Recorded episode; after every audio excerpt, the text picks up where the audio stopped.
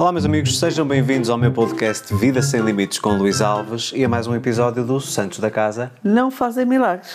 Pois bem, hoje vamos falar sobre um tópico que eu acredito que é talvez uma continuação da palavra que eu talvez mais utilizei até hoje em tudo aquilo que eu produzi, que é alinhamento. Falta de alinhamento no casal. Vamos falar um bocadinho sobre isso, vamos falar um bocadinho sobre como trabalhar a questão do alinhamento, porque sem alinhamento nada funciona. Mas antes de começarmos, quero apenas relembrar que teremos o Renda Extra ao vivo no Luxemburgo, dia 17 de fevereiro de 2024. É o primeiro workshop ao vivo do ano 2024 e para que vocês garantam a vossa vaga, basta entrarem em luisalvesoficial.com barra Luxemburgo, que terão todas as informações deste dia inteiro que passarão comigo, onde vamos arregaçar as mangas e onde eu vos vou ensinar um sistema que vos garante dinheiro extra mês após mês, ano após ano. Foi o sistema que mudou a minha vida financeira nos últimos anos e eu quero ensinar a cada um de vocês no Luxemburgo. Relembrando, 17 de fevereiro de 2024, das 9 da manhã às 8 da noite. luisalvesoficial.com barra Luxemburgo. E depois, mais uma vez, aqui o patrocinador do costume, todos os cursos do meu site, luisalvesoficial.com barra cursos, vocês, através do código de cupom SANTOS20 no checkout, terão 20% de desconto com acesso ilimitado durante 12 meses. Então vamos lá, eu vou deixar que seja a Maria José começar o episódio esta semana a falar sobre a questão do alinhamento, porque foi uma conversa até que tivemos há relativamente pouco tempo em relação a alguém que te telefonou e que te estava a falar sobre a questão conjugal e problemas no casamento e tu tiveste uma expressão que utilizas com alguma frequência, que é como é que esta pessoa continua com aquele homem uh, em tantos anos com este tipo de cenário. Fala um bocadinho sobre isso. Uh, pronto, assim, é o mais comum, não é? Uh, em casais com dezenas de anos de relacionamento e de, com uma convivência doentia, tóxica, porque acaba por não ser um relacionamento que traga felicidade nem para o casal, uh, nem para os filhos, para a família. Hum. Uh, alguns já com netos também. E, e portanto não há, não há, não há harmonia, não há entendimento, não há alinhamento. Exatamente. E, e isso, e isso é muito, muito importante, não é? Claro que é muito importante porque eu, por, por exemplo, agora sei o que é o alinhamento, mas no meu relacionamento anterior não sabia. Mas é sempre fazer-te aqui uma pergunta, uma vez que tu tiveste um relacionamento de quase 25 anos, ou de 25 anos, não necessariamente casado. 24 e meio. Pronto. Mas mais o tempo de namoro. 27. Ok. Ah, exatamente, foram 27 anos. Portanto, foi um relacionamento que não, não, não chegou a bom porto, portanto, não, não teve continuidade. Agora sei que foi por falta de alinhamento. E, agora. E eu, eu vou-te já perguntar especificamente isso, mas e... eu pergunto-te, agora que tu estás noutro relacionamento, agora que tu conheces o que é estar alinhado e o que é não estar alinhado, o que é que achas que causou essa falta de alinhamento no teu relacionamento anterior? Ou seja, de que forma é que a tua experiência pode ser transmitida para outras pessoas? O que é que tu achas que acontece a partir de 10 anos de relação, 15 anos, que faz com que deixe de existir o alinhamento? Acho que se vai perdendo. Para quem é ganhou? Não foi o meu caso. O meu caso até nem, nem, nem foi por aí. Mas acho que um relacionamento a partir de um. sei lá, 5 e, e, tu achas tá. que a questão do tempo é que é mesmo o, uh, o fator determinante? Não, não acho. Como te estou a dizer, no meu caso não foi assim. Hum. Mas há, há, outros relacionamentos que uh, elas, elas, eu estou a dizer elas porque te, converso mais com mulheres, não é? Uhum. Em relação aos relacionamentos. Mas elas dizem que, ah pá, isto há uns tempos para cá, uns anos para cá, isto já não é como era, uh, já cada qual faz a sua vida, já não partilhamos, já não conversamos, já não. Não trocamos ideias, não estás a perceber? E aí é que não pode haver alinhamento quando não há partilha, não há conversa, não há diálogo. Uh, se uma pessoa decide fazer umas compras, nem que seja para ela, se não chega a casa com os sapatos, com o vestido, com o marido nem nota. Mas deixa-me fazer uma pergunta, porque o que tu acabaste de dizer tu falaste, tipo, dá, um, dá uns tempos para cá, há uns meses, há uns anos, mudou tudo, não é como antigamente. Eu tenho a minha teoria. A minha teoria é, no início de um relacionamento, não é necessariamente alinhamento. Tem que haver, óbvio, porque senão as pessoas não, não iniciam, mas eu acho que existe muito mais encantamento, que é uma coisa diferente. E eu acho que esse encantamento tem um problema, que é a criação de expectativas. Tu tens a expectativa de que estando com aquela pessoa, sobretudo depois do casamento. Muita gente diz: Ah, pá, se eu soubesse o que sei hoje, não me tinha casado. No namoro é que era fantástico. Exato. Certo? Certo. O que é um erro. A diferença no casamento é que existe uma coisa chamada responsabilidade. Porque no namoro, a pessoa, aliás, tu sabes disso. Um homem que diz: Ah, eu não sou capaz de ser assim ou de ser assado. Não ter este tipo de postura. Se ele quer conquistar a pessoa dentro da fase de namoro, ele vira uma pessoa completamente nova para corresponder às expectativas do parceiro. Para quê? Porque o parceiro não fuja. Mas a partir do momento em que a pessoa casa, já está seguro, digamos assim, e deixa de haver esse investimento. Mas a questão do encantamento é, é, é a, minha, a minha visão é a seguinte: tu crias uma expectativa tipo, daqui a uns meses, quando nós casarmos, a nossa vida vai ser assim, vai ser assado, a pessoa até tem um erro ou um defeito e tu dizes assim, ah, mas tranquilo, isto em dois ou três meses de vida de casado eu consigo corrigir o erro da pessoa, eu vou mudar a pessoa. Exatamente. Então, o, o problema não é do, do, do parceiro, o problema é teu que criaste uma expectativa sem garantia nenhuma em relação ao que o parceiro deveria ou não ser, ou o que ia fazer ou não. E esse foi o meu caso. Pronto. Eu acho que existe muito isso. Esse foi o meu caso. A pessoa, numa fase de encantamento, cria uma expectativa totalmente irrealista, porque voltamos ao mesmo princípio. A única pessoa que eu posso mudar é a mim mesmo. Exatamente. Mas eu, eu pensei que não. Eu pensei que conseguia mudar. Uh, eu nem, nem, a minha ilusão era tanta que eu nem achava que ia mudar um pouco. Eu achava que ia transformar aquela pessoa uh, uh, naquilo que eu queria. Entendes? Uhum. Naquilo que eu idealizei, naquilo que eu fantasiei, sei lá.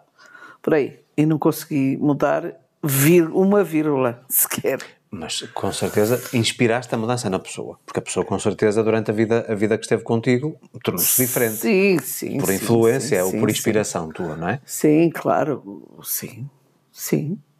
Eh, muito provavelmente moldámos-nos também. Óbvio, é? mas, mas eu acho que. Uh, provavelmente eu também também mudei um bocadinho.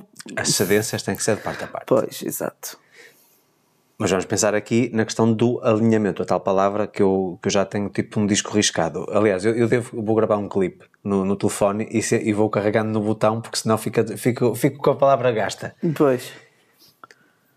Num relacionamento, numa vida a dois, a falta de alinhamento, isto depois de muitos anos de experiência a trabalhar com casais, Uh, posso, já trabalhei com casais com os dois em simultâneo, em mentoria, e trabalhei com os membros individualmente uh, também em mentoria. E aquilo que eu percebi foi: o primeiro erro que as pessoas cometem é de acharem que a vida a dois tem que ser uma vida 100% perfeita, uh, de harmonia, em que o parceiro é aquilo que tu queres que ele seja e não ele mesmo, precisamente porque não conhecem aquilo que nós hoje sabemos que existe, mas que foi totalmente inconsciente ou nós não fizemos isto propositadamente, não é? Talvez porque tu passaste por, por problemas no teu relacionamento anterior e eu também, acho que nós, mesmo sem comunicarmos, nós começamos a trabalhar dessa maneira. Claro, e afastamos exatamente de nós e do nosso relacionamento a questão da vida a dois. É, e, e, e o que nos fazia mal no, nos outros. Para quem nos está a ouvir, eu acho que existe muito esta confusão. Um, um, casamento não pode ser uma vida a dois. Um relacionamento sério não pode ter uma vida a dois. Mas as pessoas não. A maioria não, não pensa assim. Pensa que é dois. Exatamente. E aqui nós temos duas abordagens. Em primeiro lugar, explicar para quem não acompanhou outros episódios ou para quem nunca viu nenhum vídeo eu falar sobre isso. Eu acredito, aliás, nós acreditamos, porque é assim que nós vivemos, que um relacionamento é uma vida a três. É a minha vida individual, a tua individual e a vida em comum para que tudo funcione, onde é que tem que haver alinhamento? Não é entre eu individual e tu individual. Aliás, se fosse assim, nós não estávamos minimamente no mesmo alinhamento. Pois não, exatamente. Certo? Mas depois existe o alinhamento do, da vida a dois, em que eu, apesar de ser muito diferente, de ter objetivos de vida muito diferentes dos teus, de ter rotinas e hábitos totalmente diferentes dos teus, nós conseguimos encontrar aqui um equilíbrio naquilo que é as coisas em comum, na vida a dois. Portanto, se o alinhamento existir na vida a dois, no projeto a dois, tudo flui. Eu, por exemplo, tive uma, uma, transição, uma mudança radical em termos de hábitos, especialmente na parte da alimentação e de, de exercício físico, desde 2017. Tu não acompanhaste essa minha mudança. Não criaste esse hábito. Mas, no entanto, Acompanhei respeitas... a mudança, mas não fui atrás. Pronto. Sim, quero dizer acompanhar é de fazer Pronto. Igual, não é? Portanto, eu assumi isto como uma responsabilidade minha, uma questão de autorresponsabilidade, para me fazer bem a mim. Até porque tu me dizes imensas vezes, e, e vocês imaginem o um cenário, eu treino em casa, e a Maria José está sempre perto de mim quando eu estou a treinar. E quando eu acabo o treino fico bastante inchado dos músculos, não é? De estar a puxar e venho orgulhosamente mostrar, eu esta semana estou mais largo ou mais volumoso. E a Maria José só diz, afasta-te que eu não gosto disso. Eu não gosto, ela não gosta de corpos musculados. E não, eu... mas gosto, da, mas gosto do, no ponto em que tu estás, mas é que não. Pronto, mas independentemente disso... Aqueles homens musculados, aqueles concursos dos músculos, não gosto nem pensar. Estás a falar de, de, da parte Íamos ter um problema se tu fosses para aí. Não necessariamente, Zé, porque eu não vou para, eu não vou para a competição.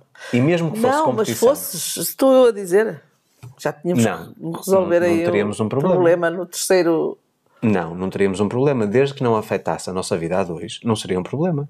Eu estaria com a minha, minha jornada, se me apetecesse ser um atleta de alta competição de, de musculação uh, ou de culturismo, era uma coisa minha. Podias, podias não querer acompanhar-me. Mas uh, deixa-me só dizer-te uma coisa. Este ano nós fomos a um campeonato. Sim. E vimos, uh, não digo dezenas, mas mais de uma dezena. Dezenas, dezenas pronto. Não foram muitas, mas bastantes homens e mulheres. Uhum que eu fiquei completamente horrorizada com alguns corpos que vi. E tu, até tu ficaste. Uhum. Especialmente femininos. Sim, feminino eu não acho minimamente Horrível. estético. Uma coisa, uma coisa. Quer dizer, eu não tenho nada contra, tudo bem, a pessoa gosta, e se eu gostasse, com certeza que tu também terias que. Que aceitar. Que aceitar e apoiar-me. Mas eu não me imagino Uh, uh... A, eu acho que tu estás a falar de outra coisa. Estás a falar na fase da preparação e daquilo que muda na pessoa pelo facto de estar a ser privada de muitas coisas e que torna a pessoa mais irritadiça, Exatamente, mais agressiva. É tudo, é tudo junto. Pronto, mas não, não é nisso que estamos a falar, não vamos estar aqui a desviar. Se eu quisesse entrar na competição e não te podia forçar a ti a teres que lidar com esse, esses efeitos secundários então, de uma fase como de preparação. É que tu ias fazer? Zé, durante a minha fase de preparação eu tinha que encontrar o meu espaço, certo? para treinos e tudo isso, eu não, obviamente que não treinaria Bem, em casa. Nós também podemos dar aqui um, estamos a falar disto que não é o caso, o nosso caso, hum. mas há de haver pessoas que provavelmente nos estão a ouvir e têm maridos a fazer isso. E, mas nesse, é? ca, nesse caso. Ou mulheres. mas vamos imaginar. Uma coisa é tu Vamos imaginar que temos um casal a ouvir-nos. Que, que, está nessa fase? Que está nessa fase. O meu conselho é: ela tem obrigatoriamente que entrar no desporto. A sério? Obrigatoriamente. Se ele só vive do desporto, não é alguém que também que tem a sua profissão e que também faz campeonatos. Aí já não é necessário. Mas se for alguém que só vive 24 sobre 24 horas por dia, que tem o seu rendimento todo de parcerias, patrocínios, aí ah, só obrigatoriamente isso, tem, tem que os dois ser atletas. Atrás, não é trabalhar de um dia para o outro. Não é aparecer de repente na vida da pessoa. Óbvio, óbvio. Pois. Mas tu sabes que existem pessoas que acordam, despertam para a vida aos 40, aos 40 e tal. Aliás, soubemos de casos de pessoas muito tardiamente que começaram Ok, nessa... mas aí lá está. Ou há alinhamento, ou cada um vai para o seu lado. Óbvio. Pronto. Porquê? Se não existir a parte do vida a dois alinhada, Exatamente. não há também respeito pela decisão que aquela, aquela pessoa acabou de tomar. Exatamente. Imagina que tu, neste momento, que com a tua idade, dizes assim: Ah, eu quero ser uh, triatleta. Eu quero fazer Ironman. Ah, ou Iron tu, Woman. Tomaras tu que eu dissesse isso. Zé, sim e não. Não, na, na parte, eu gostava de te ver focada, disciplinada e a trabalhares por um objetivo muito desafiador. Isso é uma coisa que sempre estimulou o parceiro, ver tu a tentares conquistar uma coisa que em teoria é impossível. Pois. Certo? Pois. E, e mais no, no, meu tipo de profissão. Isso, nada me daria mais gozo de, de ver realmente tu a, a, superar os teus próprios limites. Olha, há cá dias me disseste que viste uma senhora com 65 anos que fez isso. Exatamente. Aliás, há um filme muito recente com a como é que se chama? É com a um, Jodie Foster, que faz de treinadora, portanto é um filme, um filme um, portanto, inspirado numa uma ah, história mas real. não vimos esse. Mas ela era atleta. Sim, certo? sim, é e uma história real. Reformou-se e disse: O que é que eu faço da minha vida? E foi. Como é que ela se chama, a atriz? Um, eu não me recordo o nome dela. Eu não vi. Não vimos isso? Não, não vimos, não vimos. Uh, sendo de desporto, portanto. Só que já deves ter visto o trailer. Vi. Pois. Eu não vi, não sei. Pronto, mas não, não interessa. Portanto, e ela vai desafiar-se. E curiosamente, há muita gente quando entra na idade da reforma, precisamente porque deixa de estar com uma vida, uma vida tão ativa, tem o clique. E, e muitas vezes vira-se para o desporto, precisamente tipo, eu tenho que ter algum objetivo, algo pelo qual acordar todos os dias. No nosso caso, vamos imaginar que tu tomavas uma decisão dessas, certo? A tua rotina ia ser alterada de tal forma que eu tinha que respeitar completamente a tua decisão e aceitar que não ias, por exemplo, estar tant- tant- tantas horas comigo por dia. Porque iria exigir 3 ou 4 horas de treino por dia. Tinhas de fazer bicicleta, tinhas de fazer corrida e tinhas de fazer natação. Era obrigatório. Para te preparares, não é? E das duas, uma. Ou eu estaria disposto a aceitar que isto seria um prazer para ti e, por consequência, fazendo-te feliz a ti, faz-me feliz a mim também.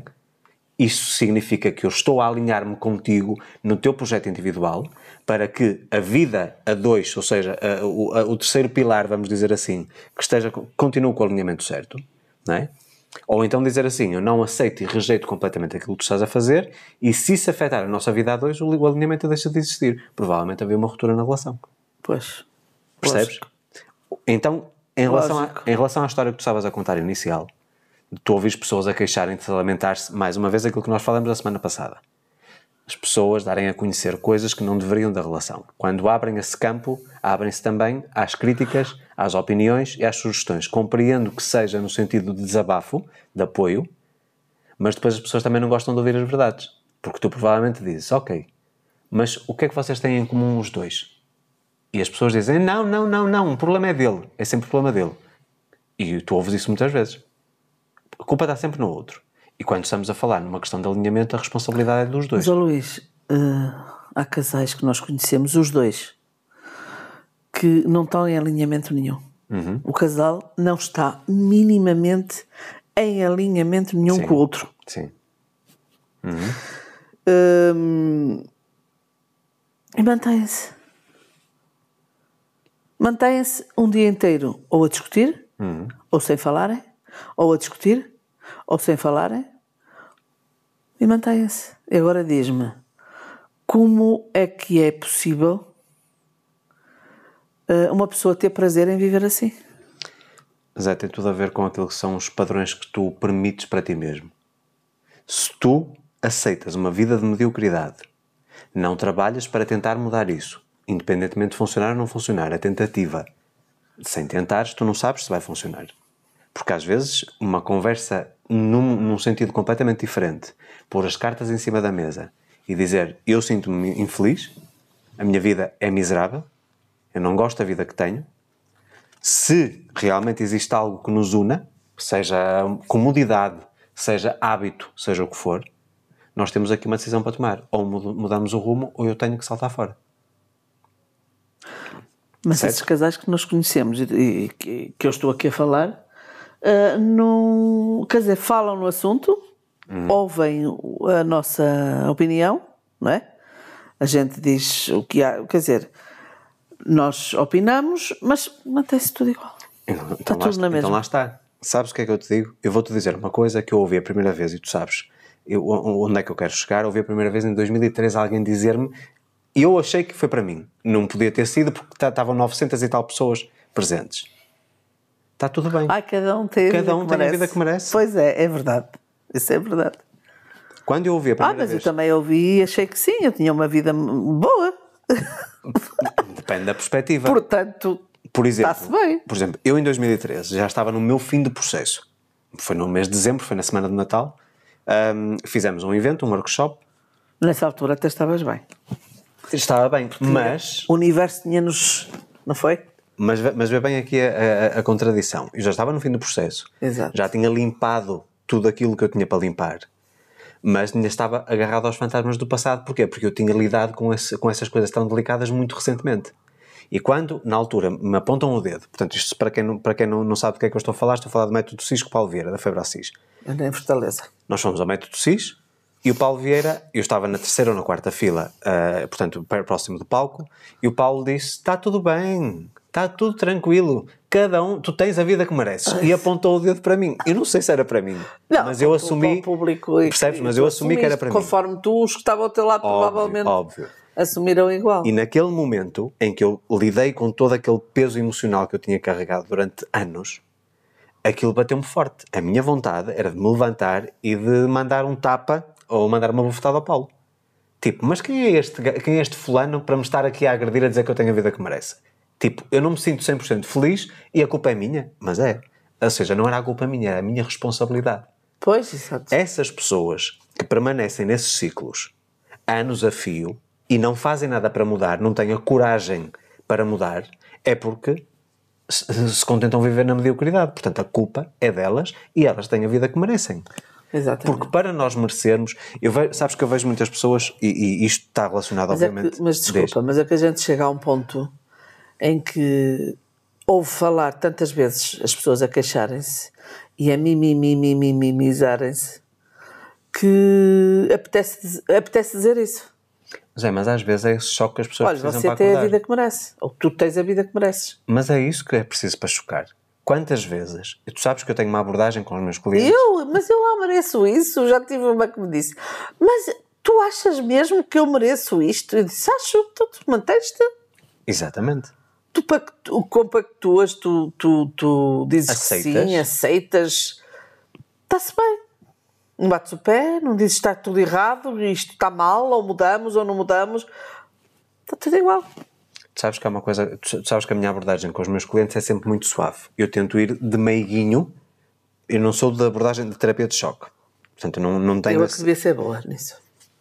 Mas há alturas em que tu sabes que me salta a tampa com determinados clientes, que é aquela coisa, o chove e não molha, que é tudo muito morno, fazem as coisas não necessariamente pelo benefício que elas lhe trazem, mas apenas para não ficarem mal perante mim, ou seja, não, não incumpriram com aquilo que supostamente está acordado entre nós, a total projeto de parceria, porque não sou eu que faço milagres em, vida de ninguém. É a pessoa orientada por mim ou condicionada por mim que vai fazendo o seu próprio projeto, processo, aliás. Mas há alturas em que me salta a tampa e eu tive um caso de uma cliente, tu sabes quem é, que já fazia mentoria há dois anos e que havia uma decisão que estava a travar a vida toda. Não estamos a falar de vida a dois. É vida a dois, mas não de casal. E que eu tive que saltar a tampa, dar um abanão, a pessoa ficou, ficou em estado de choque porque não esperava, não é agressividade, mas não esperava essa minha assertividade e, tão, e tanta aspereza. Aspereza. Certo, nunca, nunca me ouviu dizer uma palavra mal, mal educada Pois não. e eu tive mesmo que tipo um abanão para acordar. E aquela pessoa, naquele momento, tocou-se e disse: De facto, eu apenas estou a receber aquilo que eu semeio todos os dias. Porque se eu permito que esta pessoa abuse de mim, que esta pessoa me humilhe, que me pise, que mande na minha vida, sou eu que estou a permitir isso, até porque vivo na minha casa, ainda por cima. Certo? No caso dos casais é a mesma coisa. É a mesma coisa. É, é- é muito, é muito custoso quando eu, quando eu tenho um cliente de mentoria que me, que me vem com as lamentações. Ah, porque há dois ou três anos que não está bem e não sei o que, não sei o que mais. Eu disse, eu, a minha primeira, primeira abordagem é sempre: o que é que vocês fizeram para mudar isso? Se isso é insatisfatório para um e para o outro, o que é que vocês fizeram para mudar isso? Ah, já tivemos algumas conversas. Quantas conversas? Ah, tivemos duas grandes conversas. Em quantos anos? Em quatro. Duas grandes conversas em quatro anos é alguma coisa num problema que é diário? O problema, não, o problema é, é que vai-se deixando arrastar, por exemplo, nesse, nesses teus clientes estás a falar, em quatro anos, duas conversas não é nada. Nem, nem quatro, nem seis, nem dez conversas, quanto mais. Numa semana. Se há um problema ativo, Exatamente. É quase duas conversas por E dia. depois isso vai, isso vai acumulando e depois as pessoas eh, vão se desligando devagarinho, devagarinho, vão se desligando, não é? E vão, Mas vão se apartando, vão se. é assim, vão ficando, vão sendo dois estranhos a morar dentro do mesmo teto. Exatamente, chega a debaixo do ponto que é isso. E, e, portanto, depois é assim, das duas uma, ou as pessoas, por uma questão de hábito, permanecem, porque já é habitual estarem com aquela companhia. Opa, e é assim, há pessoas que até podem não ter nenhum E envolvimento. depois há dois tipos, há dois tipos de. Até poderá haver mais, mas eu, pronto, eu lido mais e conheço melhor dois tipos de, de relacionamentos ah, em que hum, os casos eh, vão, vão para estes dois lados, que é um discutem. Um é aquele casal que diariamente discute. Pronto, discute por qualquer motivo. Seja o que for, discutem, zangam-se, não falam mais, no dia conflito seguinte. permanente. Pronto, estão, estão assim sempre. Mas pelo menos comunicam. Ok. Estás a perceber? E de vez em quando fazem umas tréguas o- o- Dão uns amassos. eh, com o sexo, fazem umas tréguas, no dia seguinte já acordam diferentes e, e depois continuam. E, e vivem assim anos e anos e anos e anos. Hum, normalmente, nestes casos, eu já conheci alguns, Mas olha que nessa casa da discussão, não quer dizer que o casal não esteja, não esteja desalinhado. É que Não. esteja desalinhado. Eles estão alinhados no conflito. certo? certo? Então Certo. funciona. Funciona, funciona. Para eles funciona porque já estão habituados Exatamente. a esta rotina. E o dia em que não há uma zanga é um dia Falta qualquer coisa. falta ali. Mas isto é verdade. Sim, sim, Pronto. E como é que acaba esse relacionamento? Do meu conhecimento, quando um deles abre uma porta para outro relacionamento para outra pessoa, diz adeus Sai àquilo e sai logo da casa no mesmo dia. Acabou. Uhum. Pronto. E- Esse é um. E depois há aquele outro São que, os mudos. que são os mudos, que são aqueles que não estão para se chatear minimamente. Um fala, o outro ignora Não reage. não reage, não fala, não discute, não, não responde. Se responde, é tens razão. Pois é. Sim, não alimentam. E o outro também eh, já não, não é de discutir, só vai, vai, comentando assim qualquer coisa.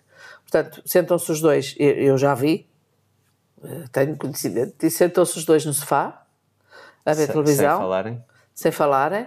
Uh, Normalmente, agora não, porque já os telemóveis, mas Uhum. antigamente era um problema porque sabia futebol já não se podia ver a novela e Uhum. sabia.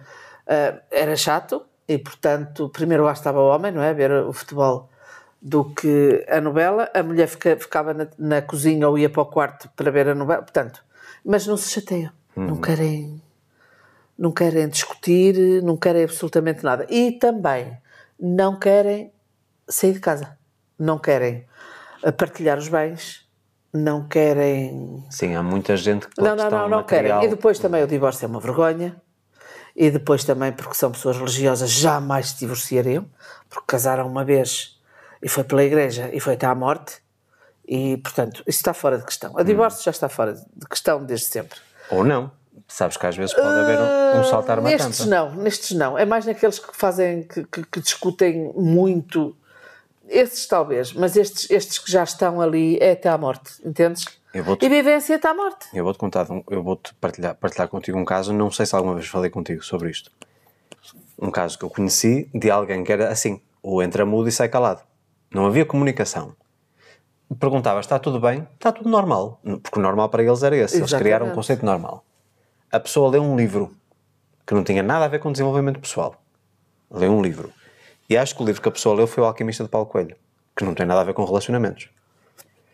Teve um, como é que eu ia te explicar? Eu vou falar na minha linguagem. Teve um salto quântico tão grande.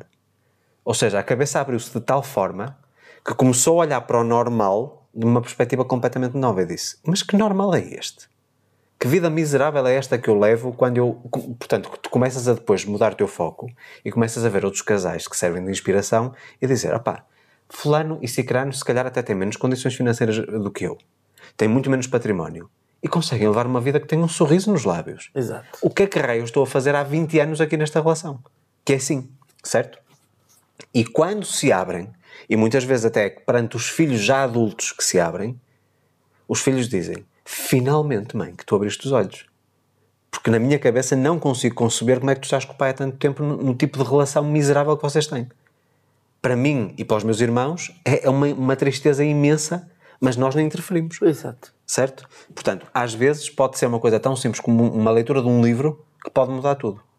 Agora, é óbvio que isso não acontece, nós não sabemos quando, não sabemos se acontece, Exato, exatamente. mas na coisa mais banal, às vezes numa conversa de café, isso pode acontecer.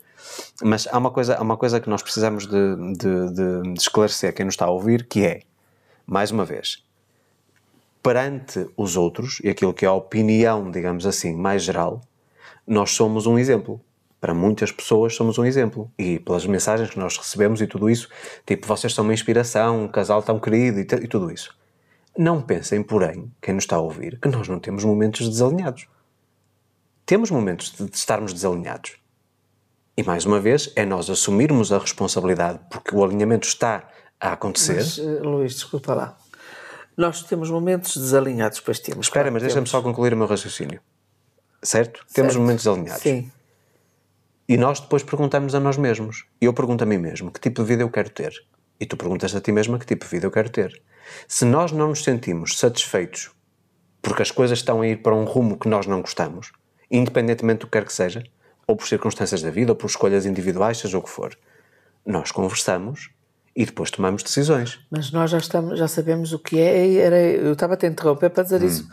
Mas nós já sabemos o que é o alinhamento, já sabemos o que é estar alinhado, já sabemos o que é um relacionamento que tem que dar certo, ou, ou para dar certo, tem que ser assim. Na, na Porque tua... sabemos que senão não vai dar certo. Na tua perspectiva, porque és, uma, porque és uma pessoa muito diferente de, de, mim, o que é para ti estar, estar alinhado, um casal? estar alinhado um casal é, é, é, é nós os dois uh, caminharmos para, para o mesmo destino. destino, não é? Irmos fazermos a nossa caminhada junta, juntos e, e como é que eu tenho de dizer? Como? Não é eu fazer o que tu queres, nem tu fazeres o que eu quero, não tem nada uhum. a ver com isso. Uhum. Tem a ver que as nossas decisões, uh, as decisões que a gente toma, por exemplo, não tem a ver com o facto de eu, de eu, te dizer: Olha, vou sair, vou aqui, vou ali, e tu se calhar dizes assim: Não vais hoje porque amanhã também já vais sair. Apetecer-te dizer e nem dizeres, não tem a ver com isso, isso não é alinhamento. Então. Isso para mim não é alinhamento. O alinhamento é. Hum, estarmos de acordo com tudo o que definimos para essa viagem que nós temos para nós os dois, dois fazermos. Ok. Entendes? Portanto, estarmos de acordo com a vida financeira, de, uhum. de governarmos a nossa vida financeira dos dois, uhum. de gastarmos aqui, gastarmos ali, gastarmos além. Sim. Uh, isso é alinhamento. Uhum. Certo? Pronto. Uh, por exemplo, uh, mas lá está. Eu posso ter o meu dinheiro, tu podes ter o teu dinheiro e nós temos o dinheiro o do, nosso. O dinheiro três, do casal. Três dinheiros. É? Hum. E, e, eu, com o meu dinheiro pessoal, posso fazer o que eu quiser, tu podes fazer o que quiseres com o teu. Exato. Contudo, não vamos comprar não um sofá claro, para casa. Afeta os dois. Sem o consentimento do outro ou sem falarmos com o outro. Nem é necessariamente o consentimento, é a concordância. Ou concordância, não é consentimento. Pois, não, não é estás é a pedir autorização, não, percebes? Mas é concordância, portanto, é, isso, é, isso é alinhamento. Ora, eu, eu chegar a casa e dizer assim: olha, comprei uma televisão, vi uma televisão, 3 mil e tal euros. Pá, perdi a cabeça e comprei a televisão. Mas nós não tínhamos, não tínhamos combinado comprar, pensar em comprar a televisão em março. Uhum.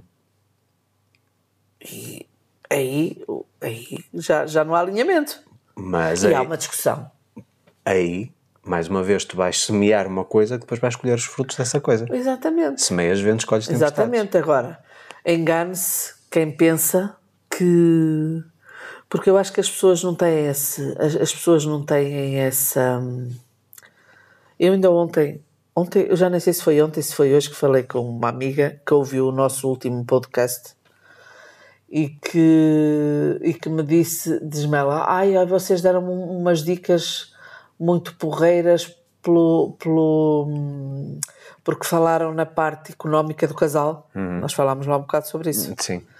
Uh, na parte de como é que fazem, como é que gerem, como é que como é que gerem a parte do, do, do individual e a parte do casal. Eu, acho que falámos Eu acho que até se falou da parte dos fundos, da forma como Exatamente. Gente... E ela disse-me: Olha, foi muito porreiro porque foi, mas, mas sabes que eu nunca tinha pensado nisso. Eu acho que as pessoas não. Claro, numa, de, uma, de uma forma muito geral, não é? Claro que é evidente que há muita gente que vive a pensar nisso, não é? Uhum. Mas acho que, assim, no geral, as pessoas não pensam.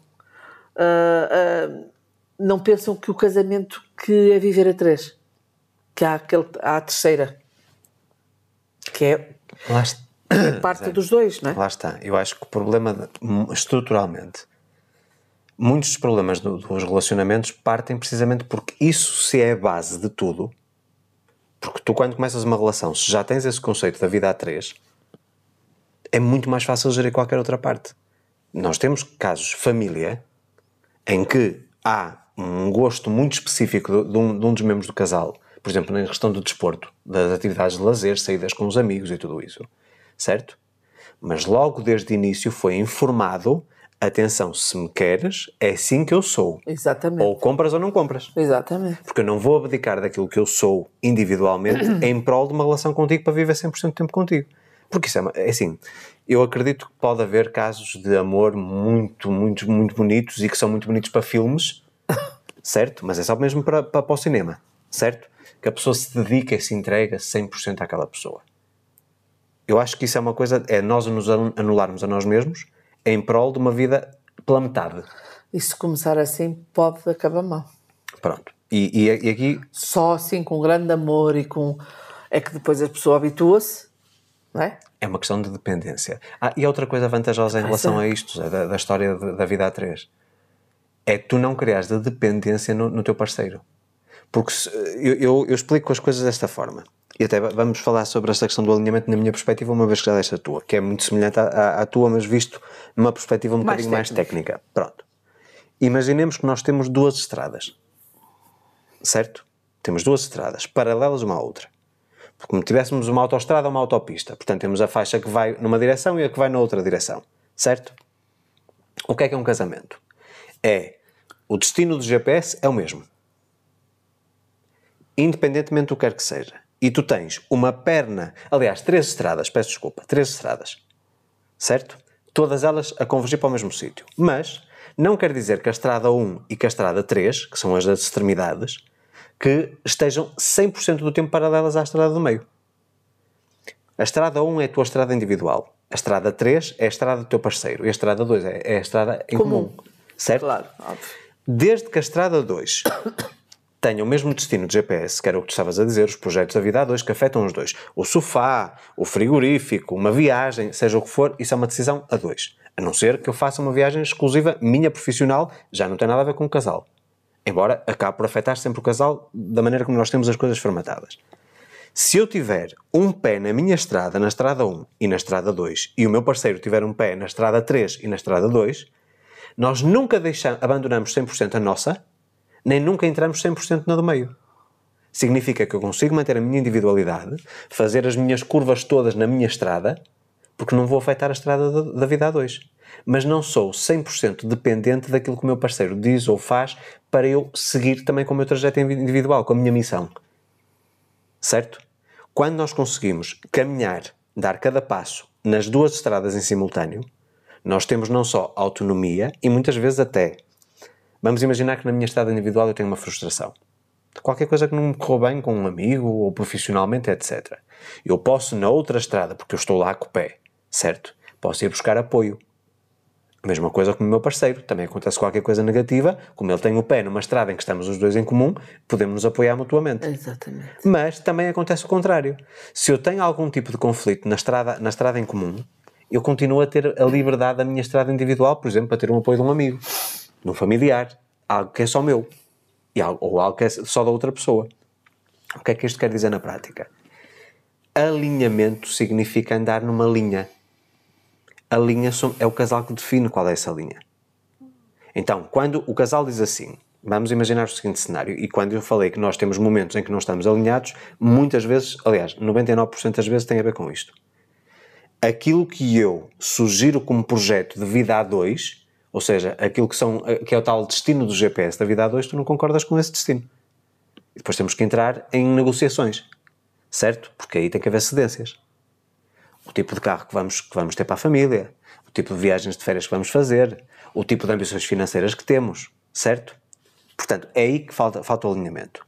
Mas se os dois concordarem com o destino, aí o alinhamento existe.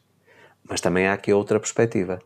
Eu posso definir o destino, traçar a- essa, essa estrada em linha reta, portanto, em alinhamento, em linha com o meu destino. Isso é que é alinhamento. Eu estar a caminhar na- para a direção eh, semelhante à do meu parceiro.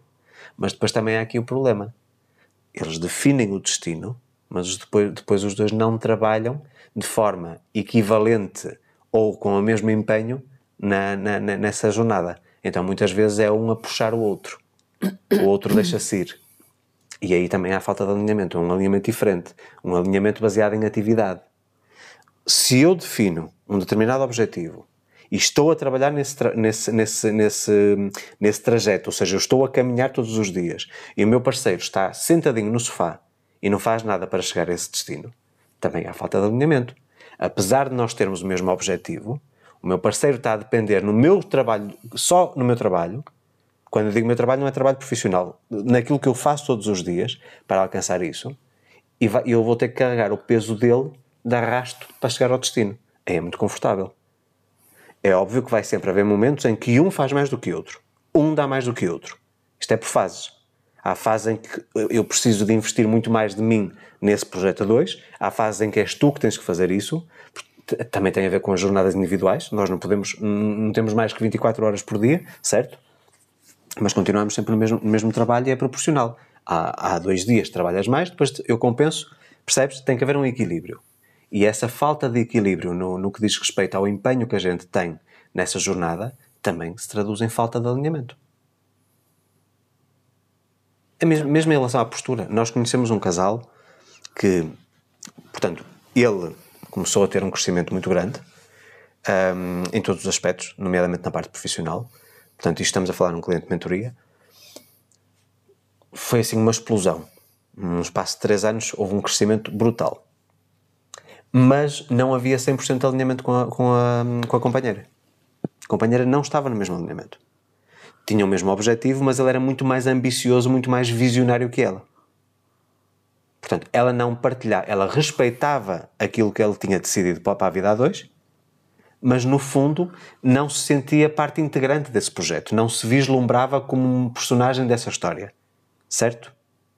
E ele muitas vezes confessava-me que era um peso que ele sentia que carregava, que era muito mais difícil ele conseguir trabalhar pelo objetivo dele, precisamente porque ela não acreditava que era possível conseguir conquistar aquilo. Certo?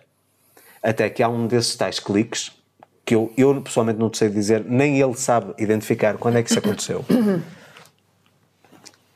em que ela deixou de ser um corpo presente, alguém que estava presencialmente no local ou nas atividades, em que passou a estar realmente presente. Não era só a figura dela que estava lá ela entregou-se às coisas. E a partir do momento em que eu, houve esse clique, num espaço de um ano, provavelmente cresceram mais do que nos três anos que ele andou a trabalhar sozinho. No fundo, estavam a trabalhar os dois, nesse, nesse objetivo. Mas ela não estava alinhada com ele. No momento em que lhe salta a tampa e que há um clique dentro dela, a vida deles explodiu num espaço de 12 meses. Foi uma coisa absurda. Que, visto por quem está, quem está de fora, não há explicação. E teve a, a explicação é só uma: alinhamento. Os dois conectaram-se, os dois tiveram o mesmo tipo de ambições, os dois começaram a acreditar nas mesmas coisas, os dois começaram a nutrir a mente com coisas diferentes, começaram-se a afastar de determinadas pessoas, começaram a frequentar outro tipo de sítios, começaram a ter outro tipo de escolhas, mesmo assim, cada um com a sua individualidade. Ele e ela têm gostos completamente diferentes, personalizados completamente diferentes, muito parecido connosco. Certo? Mas a, o resultado da vida a dois, ou seja, da sociedade, da parceria de casal, foi completamente. Opá, foi, foi assustadoramente positivo. Certo? E é isso que eu digo muitas vezes aos casais. Pode haver um, um objetivo em comum. Mas a questão do alinhamento é os dois estarem a pensar da mesma forma, estarem os dois na mesma vibração, os dois com o mesmo tipo de pensamentos, os dois a nutrirem a mente com as mesmas coisas. V vamos imaginar, há alinhamento entre o casal, há uma vida funcional na vida a dois. E vamos imaginar que um deles é uma pessoa que gosta de ler coisas que estimulem a mente, pensamentos diferentes, espírito crítico, uh, não gosta de consumir as coisas prontas como lhes entregam, nomeadamente pela imprensa, seja o que for.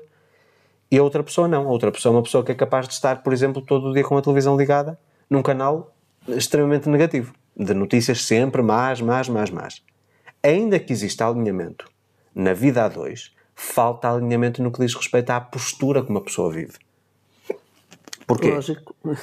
Eu posso estar a ferir, mesmo que indiretamente, ao ter esse tipo de, de escolhas, eu que nutro a minha mente com coisas estimulantes, uh, grandes filósofos, grandes psicólogos, grandes isto, grandes aquilo, ou seja, estimula a minha mente a pensar diferente, a sair da Matrix, vamos utilizar esta, este linguajar, e a outra pessoa não. Não acompanha. Eu estou a ferir a pessoa porque estou a, a ter escolhas que não são condizentes com as escolhas que ela fez, e ela está a ter escolhas que também ferem com as minhas.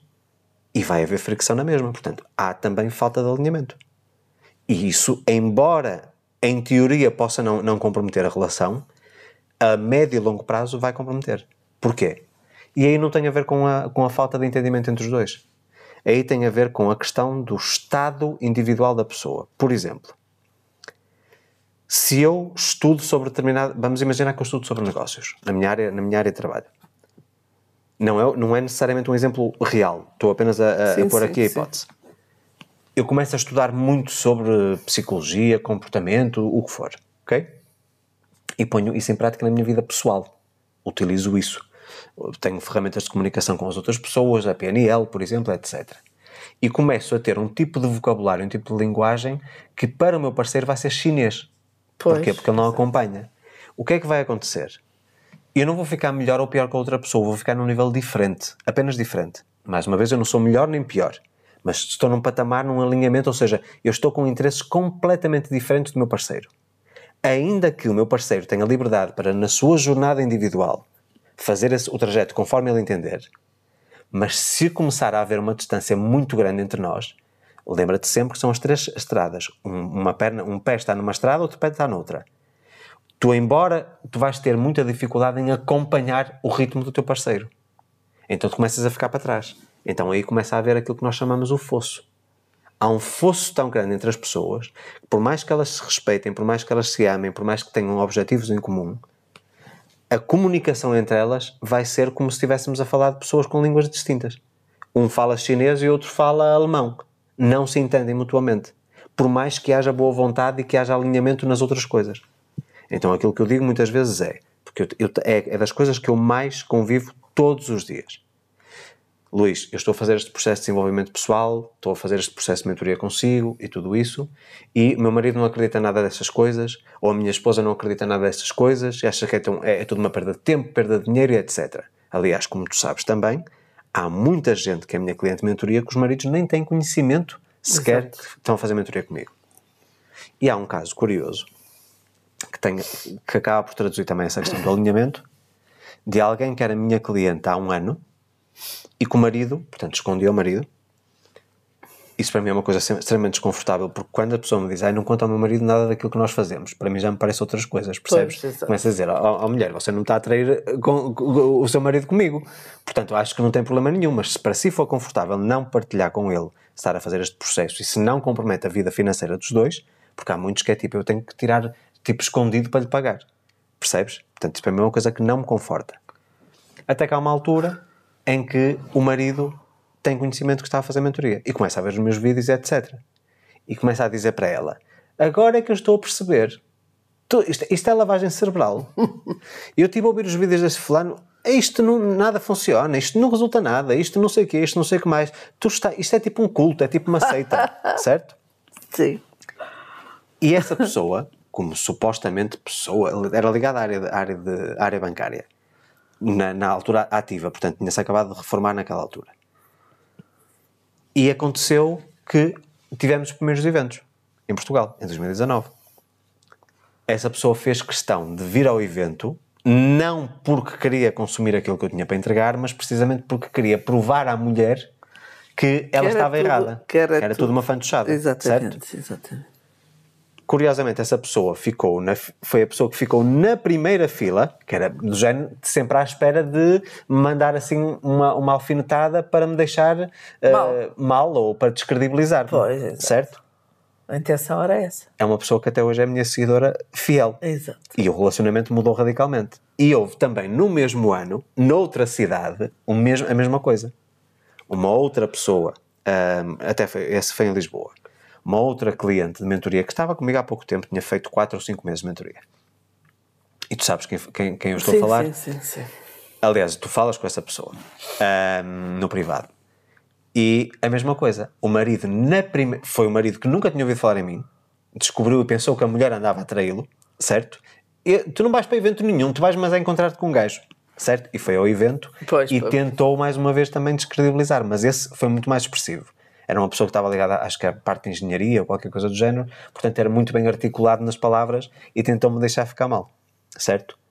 E depois tu sabes que eu gosto desse tipo de desafios, portanto eu, de uma forma extremamente educada e, e muito factual, provei que ele estava equivocado, que respeitava a opinião dele, mas que ele estava errado. E, e, e dei-lhe exemplos.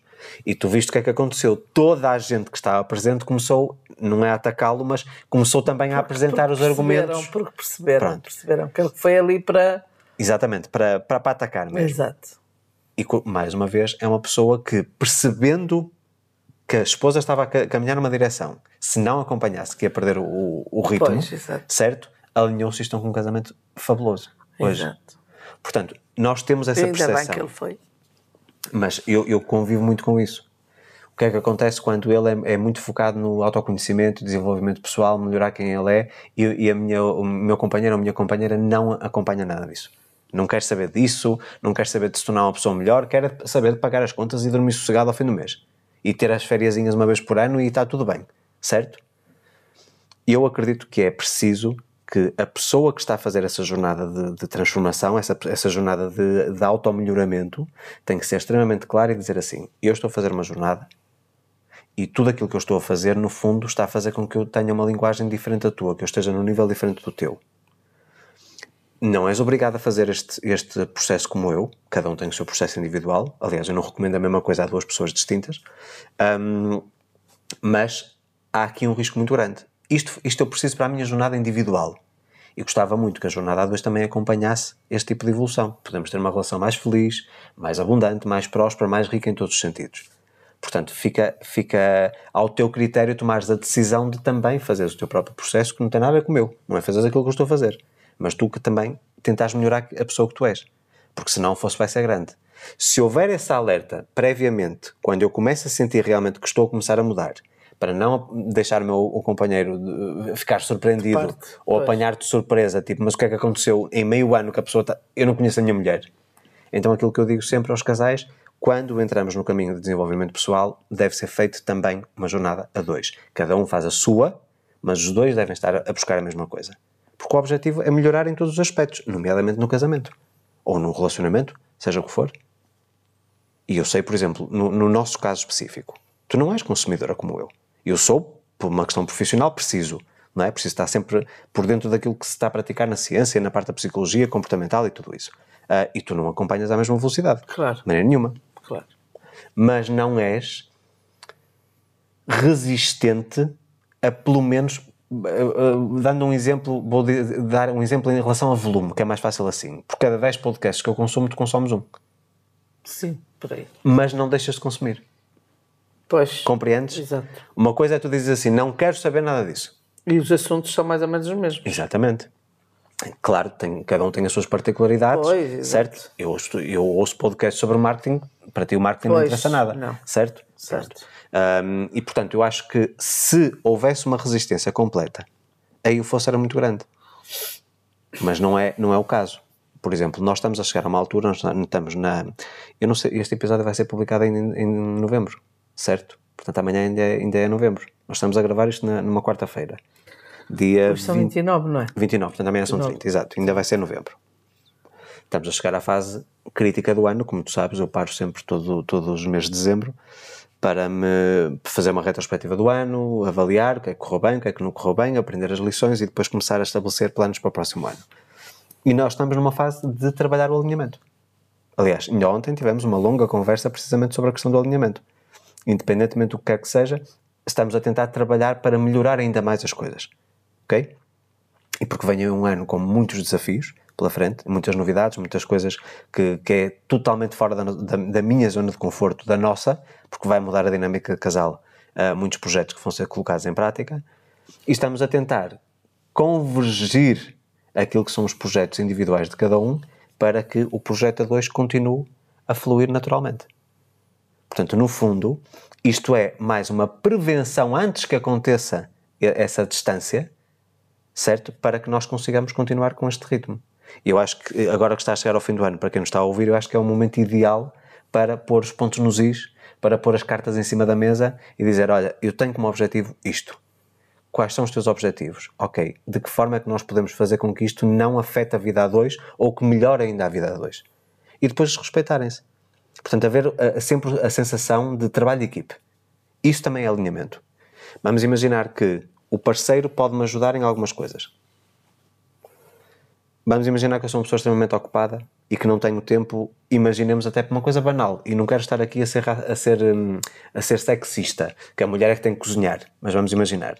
Se a mulher, por exemplo, tiver a comida pronta, como já aconteceu connosco, na altura em que eu tinha aqueles dois projetos profissionais na área da moda, em que eu não tinha quase tempo nenhum, chegava à casa, era comer rápido para trabalhar no, no segundo projeto. Um, o facto de tu contribuires, de, de, fazendo com que eu, cinco, acho que era 10 minutos, ou o que é que eu te ligava antes, para tu já pôs a comida na mesa o eu chegar a casa e poder uh, jantar de imediato rentabilizava muito o meu tempo. E o que é que isso trazia de benefício? Se calhar muitas vezes não te apetecia cozinhar, se calhar muitas vezes não, estavas para a virada. Mas pelos benefícios que isso iria trazer para a vida ao dois, nomeadamente financeiro, tu estavas disposto a fazer esse investimento, ainda que nem sempre o quisesses, porque sabias que este era um retorno. Porque assim, eu, eu ainda no outro dia estava a falar com uma pessoa que me estava a dizer, mas eu não, não gosto muito de fazer isso. Ah, não me apetece fazer isso. Esta vida não é de apetites. É fazer o que precisa de ser feito, independentemente de me apetecer ou não. Ainda falei disso, acho que foi no vídeo da semana, desta semana no YouTube. Se eu só fizer aquilo que me apetece, então eu só tenho que esperar os resultados também compatíveis com aquilo que é a proporção do que eu dou. Porque, mais uma vez, para eu receber, eu tenho que dar primeiro. Eu só recebo aquilo que eu dou, ou na proporção daquilo que eu dou. Ah, não, ou hoje não me apetece sair, hoje está a chover, está mau tempo e não sei o que, não me apetece ir trabalhar. Vai ser descontado um dia de salário. Certo? Portanto, em relação a tudo na vida, eu tenho que fazer as coisas, tenha vontade, tenha vontade ou apeteça ou não apeteça.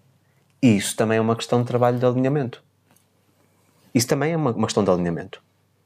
Quantas vezes, eu já, já, já dei este exemplo inúmeras vezes, Quantas vezes eu chego ao final do dia extremamente cansado, um dia de trabalho, achas que eu tenho sempre vontade de treinar todos os dias?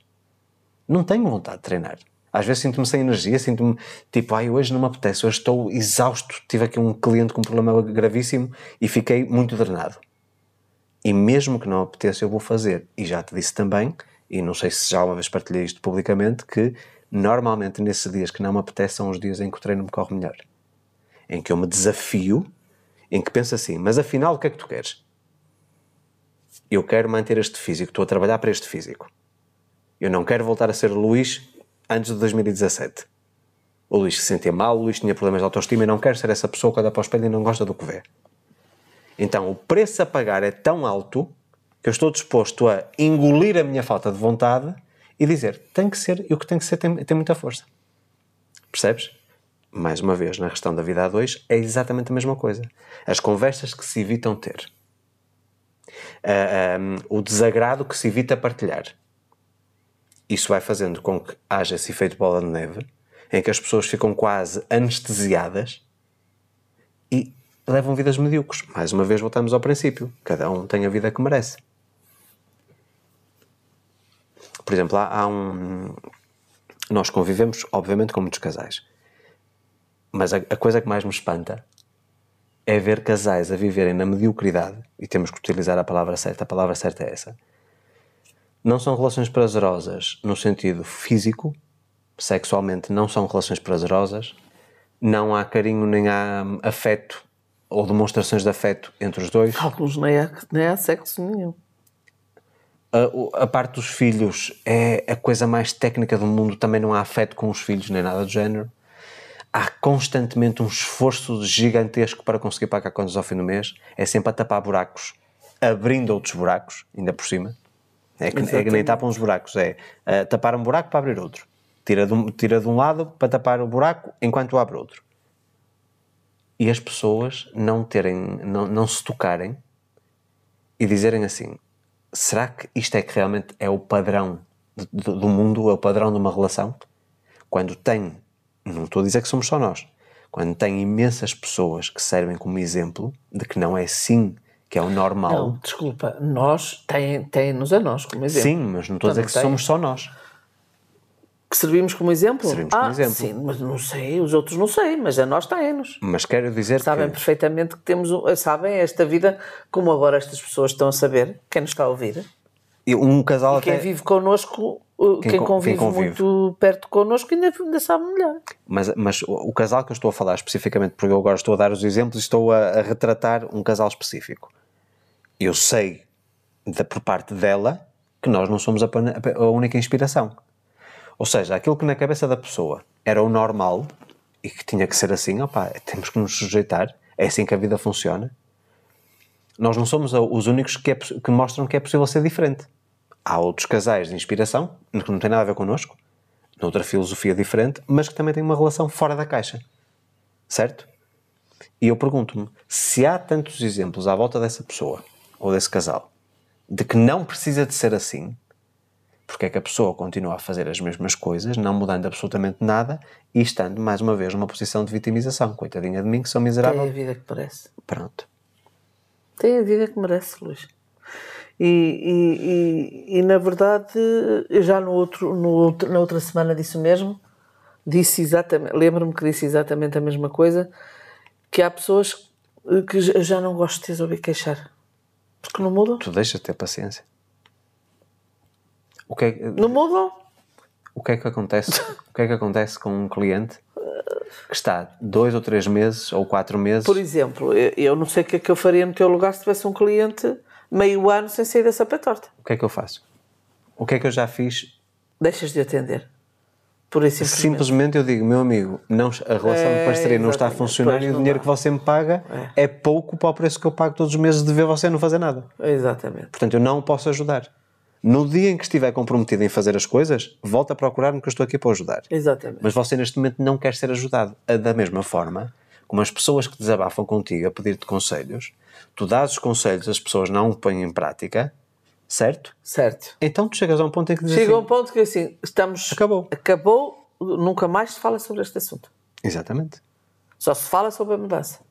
Zé, as pessoas, não dá, não dá. As pessoas gostam muito mais de estar numa, numa, numa, posição de vitimização é, do é. que querer ser ajudadas. É verdade. Porque quem quer ser é ajudado, é uma coisa é, eu acho que te estou a pedir ajuda.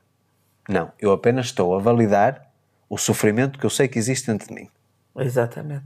Porque quando eu quero pedir ajuda, eu tenho que dizer assim: eu sei que da forma como eu estou a fazer não está a funcionar. Exatamente. Então, então vamos eu... experimentar outra. Exatamente. Pronto. A pessoa que... E se não der, ok, vamos ver outra solução. Mas é porque assim, muitas vezes, aquilo que são as soluções para os teus problemas, visto numa perspectiva externa, porque é muito mais fácil alguém que está de fora analisar do que tu que estás dentro, que tem a parte emocional envolvida, certo? E é uma das grandes, um dos grandes benefícios é não atender pessoas do foro pessoal, não atender amigos ou familiares. Precisamente consigo ter um espírito muito mais, muito mais crítico, mas isento de qualquer tipo de tendência, tender mais para ali, porque se eu pensar assim, vou favorecer mais este, não, não é isso. Eu sou isento, completamente imparcial. Portanto, o que é que acontece? A partir do momento em que há essa imparcialidade, a pessoa diz assim: Ok, eu não concordo necessariamente com aquilo que a pessoa me está a dizer, mas se da forma como eu estou a fazer não funciona, então pelo menos vou dar o benefício da dúvida àquela pessoa e tentar. E a grande surpresa, estou a falar isto já como experiência própria, muitas coisas que eu dizia, mas, mas isso lá funciona? Isso faz algum sentido? Mas depois vem, vem aquela parte da curiosidade, tipo, mas será que? E ponho em prática e digo assim, não é que fulano ou fulana tinha razão. Não é que isto realmente funciona. Eu, neste, neste último ano, nomeadamente desde que comecei com, com este projeto da, da, da plataforma online e tudo isso, tudo aquilo que eu achava que sabia, não sabia nada. Pois, exatamente. Todas as ideias que eu, que, eu, que eu estou, portanto, tudo aquilo que eu tenho implementado neste momento, são coisas que eu achava que não eram possíveis ou achava que não faziam sentido. E foi a experiência e o, e, a, e o testar coisas diferentes que me fizeram mostrar que eu estava errado.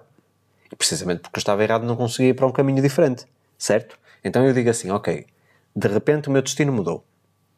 Eu tenho que me alinhar com esse destino. Se eu até agora não cheguei até lá, então significa que aquilo que eu estou a fazer não me está a colocar no alinhamento certo. Então tenho que tentar coisas diferentes. Ainda que eu não concorde com elas. Ou que acho que não, que não, não vão funcionar. Mas, mais uma vez, por isso é que falamos dos mentores. E da importância de ter um mentor. O mentor não é um coach. O coach é aquele que te ajuda a responder às tuas próprias dúvidas. Com perguntas, ajuda-te a, tu encontrar as tuas respostas. O mentor é aquele que já chegou onde tu queres chegar. E eu mudei radicalmente de mentores. As pessoas, aliás, tu vês, as pessoas que eu ouço este ano, ao longo de 2023, são completamente diferentes das pessoas que eu ouvi até o ano passado. Eu tive que ir buscar mentores novos, com abordagens diferentes, com filosofias diferentes. Porquê? Porque aqueles que eu estava a ouvir não, já não, não me faziam chegar onde eu quero chegar. Lá está, havia um fosso. E por isso é que eu compreendo que muitas pessoas que fazem mentoria comigo depois têm necessidade de passar para outras pessoas. Porque chega um ponto em que eu já não os posso auxiliar mais. Porque elas chegam a um patamar que já crescem demais e eu não posso oferecer-lhes uma ajuda de uma coisa que eu não, não conquistei ainda.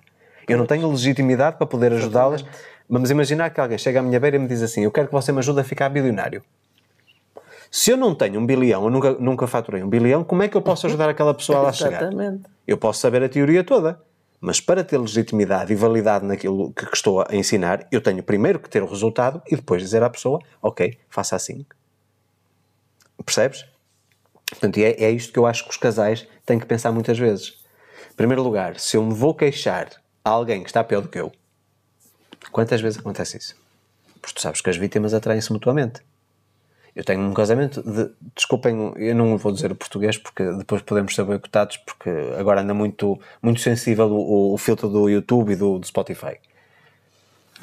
Se eu tiver uma vida insatisfatória e só conto a minha vida insatisfatória, as minhas frustrações a pessoas que têm vidas semelhantes ou piores do que a minha, eu não estou a buscar inspiração nenhuma. Eu não estou a mudar o meu alinhamento. E se eu quero que a minha vida mude, sem buscar um alinhamento diferente, eu não consigo chegar a lado nenhum. O problema é quando nós uh, estamos uh, num alinhamento totalmente diferente, não temos uh, lamentos, não temos vitimização, não temos ai, A porque eu sou assim, ai, porque tudo me Coitado acontece, de ai, mim, coitada. Mas temos que levar com pessoas assim. Às vezes. Ou não. Ou não, tudo bem. Já reparaste? Eh, Eu sei. Já, já reparaste que a mim ninguém se vai queixar de nada? Eh, eu sei Eu, que. eu tive que delimitar ali uma barreira e a pessoa fala comigo, as pessoas falam comigo Não, na mesma. eu sei, mas, mas há pessoas que eu, que, eu, que eu tenho que ouvir, não é? Embora, embora algumas já, já não, não se vitimizem tanto e não entrem tanto Nessa narrativa. nessa narrativa, mas ainda estão um bocado lá, percebes? E, e não dá para uma pessoa viver muito tempo. Vou dar um exemplo muito específico. Nós temos que procurar pessoas acima de nós, não é? Exatamente. não é? Pessoas abaixo de nós, iguais a nós, tudo bem. Tudo bem que dá para conversar e dá para, para, para crescer. Mas pessoas abaixo de nós não dá. por uma questão de estímulo. Tu tens que ter alguém que te puxe para cima. Eh, Eu, eu costumo dizer o seguinte: quando, no, no teu grupo de convivência, quando tu és o maior, independentemente do que é que isso quer dizer, ou a pessoa que tem mais recursos financeiros, ou a pessoa mais bem sucedida, não interessa. Quando tu és o maioral, então tu estás com o grupo errado. Tu tens de estar com um grupo de pessoas que estão muito acima de ti que te fazem sentir pequenino, que te estimulem a tu cresceres, a sair da caixa. Exatamente, Certo? exatamente. Mas não E é- quer dizer que de vez em quando não, não, não tenhamos um grupo de amigos. Óbvio, ó Zé, é? mas não estou a questionar mas isso. não é para toda a vida, Mas quer não é dizer, não é para fazermos isso todos os dias. Exatamente, não Entendes? alimentas. Todos os dias é que é, É um que convívio chato. esporádico ou pontual, mas não aquele que tu alimentas. Exatamente. Certo? Porquê? Porque isso também tem a ver com o teu alinhamento. Tu queres estar com pessoas que te puxem para cima e não pessoas que te ajudem não, a ficar em exato, baixo. Porque, e depois não é só isso, é que uma pessoa ouve-se a dizer sempre a mesma coisa, É um a dito repetir-se. Não é? Tornamos repetitivos hoje, amanhã, depois, e depois não, não- chega-se a um ponto que diz não. Mas sabes que é dá. engraçado, só para, só para tu veres aqui a perspectiva das coisas muito e também de ajudar, mas não dá. a forma como nós criamos limites e barreiras em relação a essa, essa narrativa da vitimização e do coitadinho. É, é a negatividade e afastar. É, é, Já falámos também sobre isso. Uma pessoa específica que eu vou falar, que provavelmente tu, tu também chegas lá rapidamente quem é essa pessoa. Quando fala comigo, não fala nada da parte de relacionamento. Zero. Não se queixa, nada. Mas contigo fala. E agora questiona-se aqui: quem é que está a dar margem para que essa conversa exista? Porque comigo, a pessoa sabe que eu vou muito direto sou muito frio nesse aspecto e digo assim: pá, o que eu acho que tu deves fazer é isto, isto e isto. Se consegues ou não é outra história. E se quiseres fazer, eu ajudo-te a conseguir as ferramentas para conseguires pôr isso em prática. Mas tu precisas de ter essa firmeza, precisas de ter essa definição, ter essa postura e dizer: eu não permito mais isto. Ok? Não tem a ver com abuso, não tem a ver com nada. Eu não permito mais viver este tipo de vida. Até porque tu sabes que há pessoas com muito potencial que não chegam a lado nenhum por causa do companheiro ou da companheira. Porque eles travam. E aí estamos a falar mais uma vez da falta de alinhamento do casal. Nem só os projetos em- comum não são semelhantes, os dois não querem a mesma coisa da vida, como os projetos individuais são tão diferentes que acaba por um travar o outro. Certo? É aquela velha história. Num casal tem que ser um diz mata, outro diz esfola. Ou seja, um está sempre a empurrar e um. Embora, embora, embora às vezes não seja assim. Como assim? No nosso caso, falando de nós, no nosso caso as coisas não foram sempre assim. Eu dizia mato, tu não dizias esfola. Assim. Mas aí já é diferente, Zé. E queres que eu te explique porquê? Eh, Pois, mas não era, temos que falar sobre nós. Sim, Zé, mas, mas, mas estás a, a falar numa perspectiva diferente e se calhar distorcida em relação ao que tu pensas. Uma coisa é, eu tenho um objetivo individual Certo. e tu empurras-me, ou seja, eu digo mata, e tu dizes fola, tipo, vamos em frente, é só isso. Não é cinco, vai para sete. Certo? Outra coisa é que tu, que tu queiras que eu faça uma coisa que tu achas que é certa para mim, mas eu não quero essa coisa. Certo? Aí já estás a entrar na minha individual- individualidade. Não estás a respeitar o meu espaço. não, isso é Por tu. acaso não, por acaso não estou a pensar, não era nisso que estava a pensar. Estava a pensar quando mudaste de carreira, quando mudaste, quando deixaste o estilismo para trabalhar para outros, eh, que tu tinhas Mas- um bocado de receio, eu dizia, não, não, não, não, não, vamos, não tenhas medo e vamos em frente.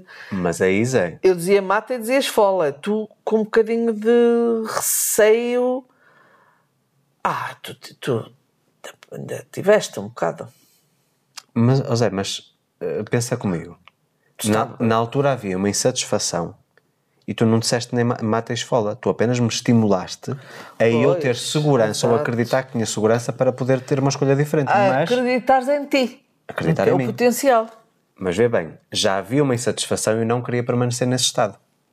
A Pois, decisão já tinha está sido bem. tomada. Eu não sabia o que é que eu tinha que fazer para conseguir sair dela. E também estavas com receio porque podia não dar certo. Óbvio. Pois. O que eu estou a dizer não é em relação a isso. Não, eu sei que não. Entendes? Eu sei. O que eu estou a dizer é- de Outra coisa. tu devias fazer isto, tu devias fazer aquilo. Mas eu digo assim, ok, mas se não é isso que eu quero para a minha vida, porque é que eu tenho que te ouvir? Eu posso estar aberto a sugestões. Com certeza que sim. Eu não posso ter fechado e quadrado ao ponto de, às vezes, tu me dás uma dica, dizer assim, realmente nunca tinha pensado nisso. Ir em frente. É, nisso que eu me estou, é isso que eu me estou a referir, não me estou a referir a outras coisas. Da mesma forma como tu, em fases em que eu não acreditei em mim mesmo, porque já tive várias fases dessas, em que eu não acreditava em mim mesmo e no meu próprio potencial. Por isso é que eu acho que o, o ter em 2013 entrado nesta parte do desenvolvimento pessoal faz toda a diferença para mim. Porque eu agora já não dependo de estímulos externos para eu próprio acreditar. Eu primeiro tenho que acreditar. Se os outros não acreditam, o problema é deles, mas eu tenho que ser a primeira pessoa a acreditar em mim mesmo, certo? Aconteceu rigorosamente a mesma coisa no sentido inverso. Momentos em que tu não te achavas capaz de e que eu te estimulei também. Sim, sim, sim. Certo? Sim, sim. Portanto, isto acho que lá está. Com certeza, Mas isso sim. é uma questão, de, de- mais uma vez, de alinhamento. Pois é. Um dá, o outro dá. Mas isso é quando as pessoas estão interessadas em que o outro se sinta bem e esteja feliz. Ou seja, é, in- é? Infelizmente, nós vivemos numa sociedade cada Porque vez há mais egoísta. relacionamentos que. Oh, É o que eu te digo. é, deixa-te andar. Nós vivemos numa fase. Assim que queres, deixa-te estar. Não é? Deixa-te estar. Luís, por e amor de depois há Deus, uma nós competição. sabemos que é assim. E há uma competição entre casal. Pronto. Tipo, tu és um, és um, és um Zé Ninguém, como se utiliza aqui em Portugal a Pronto, expressão. exatamente. E Num- então quando a mulher ganha mais que o homem, ui, Sim, pelo estereótipo. ui, aí então, aí então tudo piora. Porque Mas, mas estamos a falar para pessoas machistas, estamos- para homens machistas. Pois estamos. Mas não, eu acho que já não existe Estamos, tanto estamos. isso. Até porque o homem hoje em dia está muito mais culto. Ah, já não é aquela coisa de antigamente de se encontrar todo com os amigos para beber um copo, já não é a mesma coisa.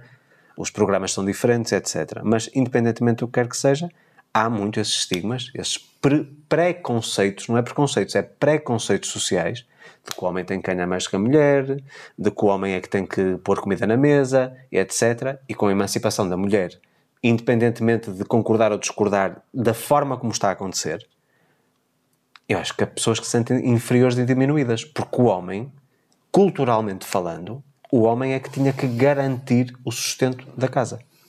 Até há bem poucos anos atrás, há 100 anos atrás, o homem é que tinha que garantir, e na altura, por exemplo, a taxa de natalidade era muito superior por, por- por cada família.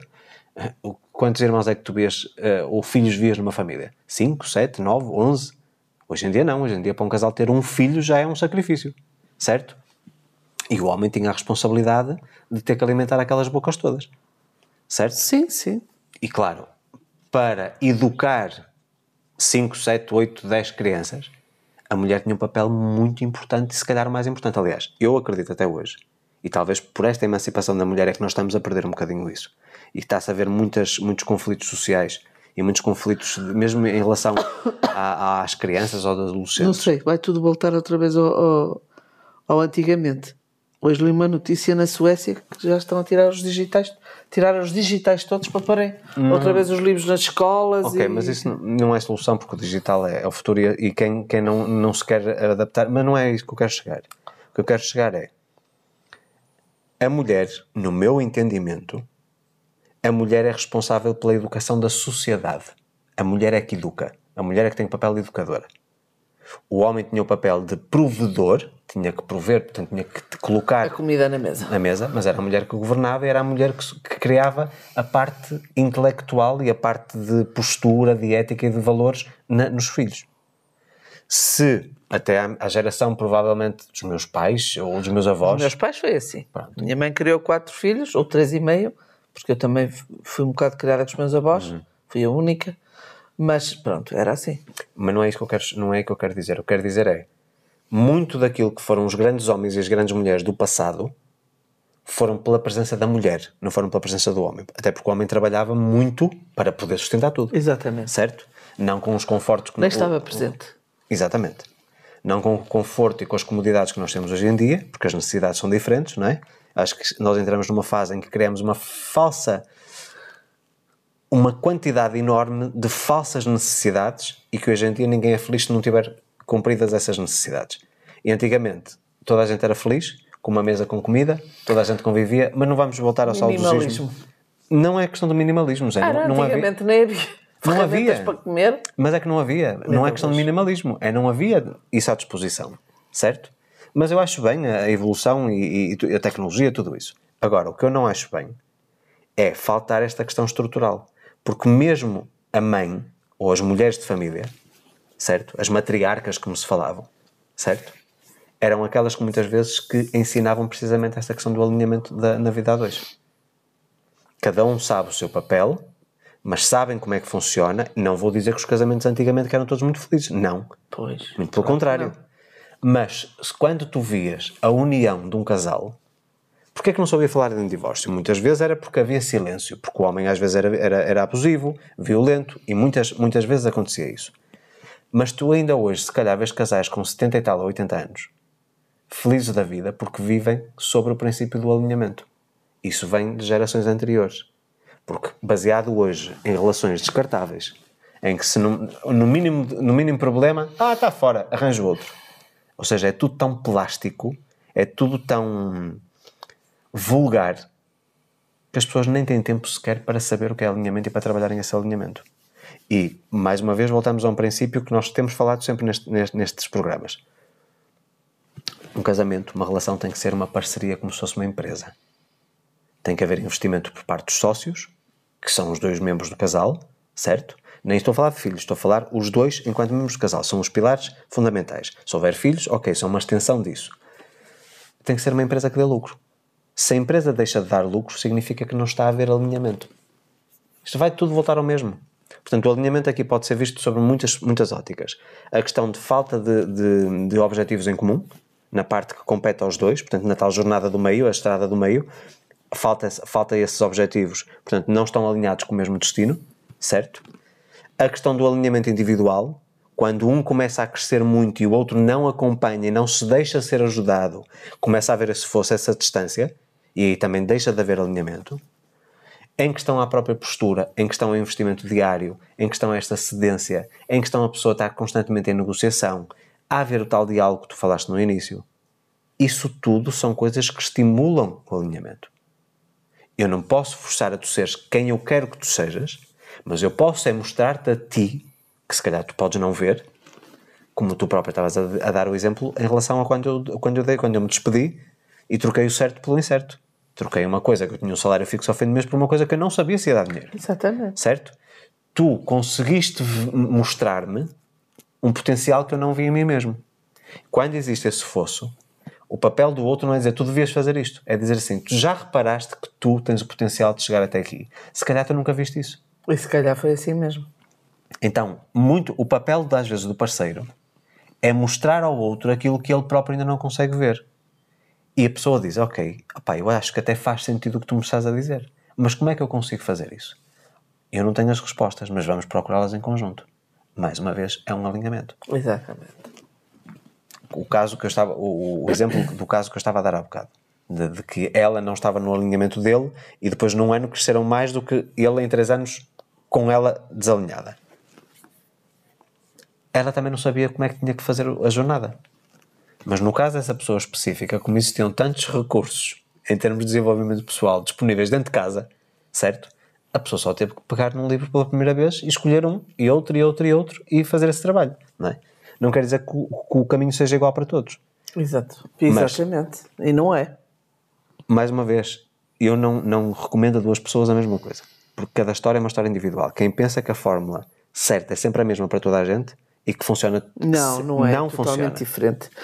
Eu no meu, no meu relacionamento anterior não, não, havia, não havia alinhamento. Hum. Não havia. Não havia porque cada um levava a vida à sua maneira. À sua maneira. Um, um tomava conta de umas coisas, outro tomava conta de outras. Ou seja, uma vida funcional, mas não funcional, necessariamente alinhada. Exatamente, mas não havia alinhamento. E, por exemplo, nas economias também não havia, não havia o meu, não havia, não havia o pessoal. Uhum. Uh, eu, eu, da minha parte, foi só trabalhar o conjugal. O conjunto, o, o, a família, o incomum. Hum. Porque a parte pessoal, zero. Sim, nunca já houve. Disse, já disseste que quiseste. Nunca houve, nem dinheiros, nada, nunca houve nada. Absolutamente nada. Sim, tu já disseste que, que quiseste enverdar na parte profissional por um caminho e que, que te foi barrado, entre aspas. Várias vezes. Certo? Variadíssimas vezes. Portanto, as vezes que tentei, não deu, uhum. não é? E depois deixei de insistir, a partir do momento em que eu disse, vai dar. Mas vai dar quando eu for embora, estiver só. Uhum. Porque uh, não vale a pena. Não vai dar. E não deu. Portanto, não havia alinhamento uh, como, como tenho agora, não é? Como temos agora. É diferente. Eu, eu vou-te colocar aqui uma questão, porque eu não tenho experiência, só tu é que, te, que podes falar com, com legitimidade. E o que é que acontece, e, e, falaremos sobre isso, aliás, tu já sugeriste sobre isso, a falar sobre filhos. E o que é que acontece quando o casal está alinhado? Ok? O casal está alinhado. Mas há um problema. Um filho é problemático, um filho é indisciplinado, é insurreto, uh, dá, dá imensos problemas e tenta por uma forma até de se afirmar, por exemplo, na adolescência, tenta criar conflitos no casal. Ou seja, o filho propositadamente, para se assumir, tenta criar conflitos no casal. Como é que um casal, para manter o alinhamento, deve agir? Hum. No meu caso, eu não tinha alinhamento. Não posso dar esse exemplo. Mas agora que já tiveste certo? essa experiência, Pronto. o que é que tu terias feito de diferente? Uh, no meu caso, tu também estás a falar isso porque sabes que eu tive problemas. Óbvio, porque lá está. Das, das... Só, tens legitimidade, só tens legitimidade de fazer a pergunta a uma Exato. pessoa que eu saiba que tem essa experiência. Tive problemas uh, uh, com uma só, uma das filhas, uh, na adolescência. os problemas tive que me virar e tive que os resolver sozinha. Fui eu que os resolvi. Portanto, mais uma vez, não, nem nisso havia alinhamento. Felizmente tive sorte, que resolvi tudo, não é?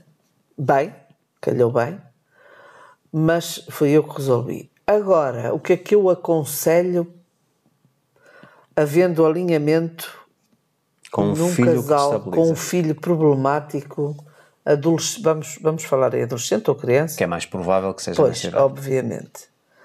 Pá, é assim, têm, têm que realmente os dois tomarem qualquer decisão que, que tomem. Como, no meu caso, eu tomei sozinha. Eu disse, vou fazer assim, vou fazer assim, porque eu, eu tinha mesmo que fazer, eu sozinho. que agir. Uh, mas acho que, que, devem falar os dois, pois se há alinhamento, por exemplo, nós hoje, nós hoje se tivéssemos um filho, não é? Não tomaria decisões como tomei durante toda a minha vida com as minhas filhas sozinha. Tomaríamos os dois, hum. não é?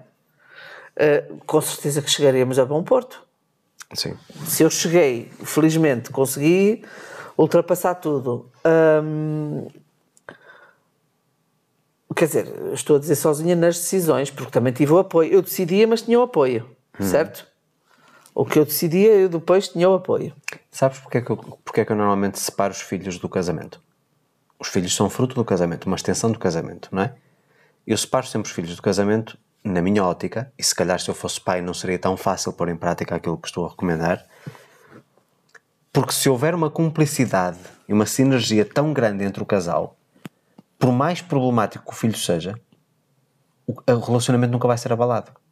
Ou seja, pode haver uma, uma, uma situação de um, de um desalinhamento temporário, quando, que está numa fase, por exemplo, aguda de uma crise, mas depois, quando o casal se recolhe, por exemplo, no quarto, o alinhamento volta. Voltam-se outra vez a unir as- os esforços, a repensar as estratégias, etc. Agora, o problema é quando o filho, sabendo que o único poder que tem é de chamar a atenção fazendo mal ou fazendo coisas incorretas e que estão completamente num sentido oposto aos valores que lhes foram incutidos pelo- pelos pais, ou que lhes foram tentados ensinar pelos pais. Uma maneira de. eh, lá está, é aquela rebeldia, eu vou-me afirmar, não é? Vou-me afirmar, vou fazer diferente. Os meus pais dizem que, por exemplo, eu tive essa, essa, fase em que eu perguntei aos meus pais se podia fazer uma tatuagem os meus pais disseram perentoriamente: não, não faço tatuagem nenhuma. E por uma questão de afirmação, eu fui fazer a tatuagem. Claro que escondi, não é? E a Assim minha como- filha, que é da tua idade, apareceu-me em casa com a tatuagem sem perguntar nada a ninguém. Pronto, como por exemplo, O cabelo rapado também. rapar o cabelo. Eu também fiz isso. Eu vou rapar o cabelo à máquina zero. Mas disseste, quis rapar, para, ver, para palpar a... Nem penses. Para palpar a reação. E a minha mãe disse-me: nem penses em fazer isso. E eu, teimoso, fui e fiz. E isto foi, por acaso, até foi uma data bastante especial. Isto foi na véspera ou na antevéspera do meu crisma. Ah, então foste Então a minha mãe, crisma. a minha mãe, na cabeça dela, como é que a sociedade ia ver Pois. o filho rapado careca, vamos dizer assim, Hum, como é que ele vai ver isso? Portanto, foi uma, uma questão. A minha mãe falou, teve para aí duas ou três semanas sem falar comigo. Para mim era pior- o pior castigo que me podia dar, era o silêncio. Sempre detestei, tipo, falar, uma- falar com uma pessoa e a pessoa não me responder. Não responder. A tua Mas- mãe já me disse isso. Pronto, é- era, era, Que era a forma que ela tinha de Sim. te castigar. Muito, muito, mais, castigar. muito mais impactante do que uma bufetada. É. Preferia a bufetada. Hum, mas lá está, eu compreendo que se eu permito à, à criança ou permito ao adolescente, e nós temos casos até bem próximos, quando eu digo próximos é geograficamente próximos, de crianças que fazem gato sapato dos pais, crianças pequeninas, de 3 anos, não estamos a falar de crianças grandes, que gritam, berram, partem e não sei o quê, e os pais não se impõem, nunca, nunca se ouviu uma repreensão de um pai.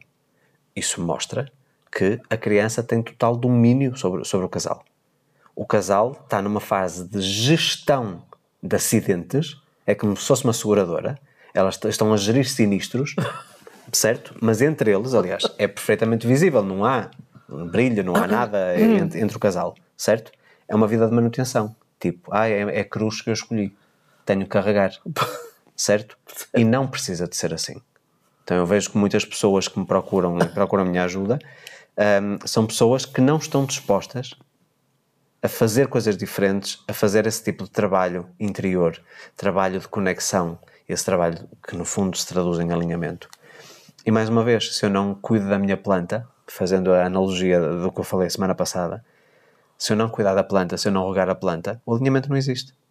Por mais que, teoricamente, sejamos pessoas compatíveis, que temos tudo para dar certo, e, existe muito também este conceito. Eu não percebo. Temos tudo para dar certo e as coisas não funcionam.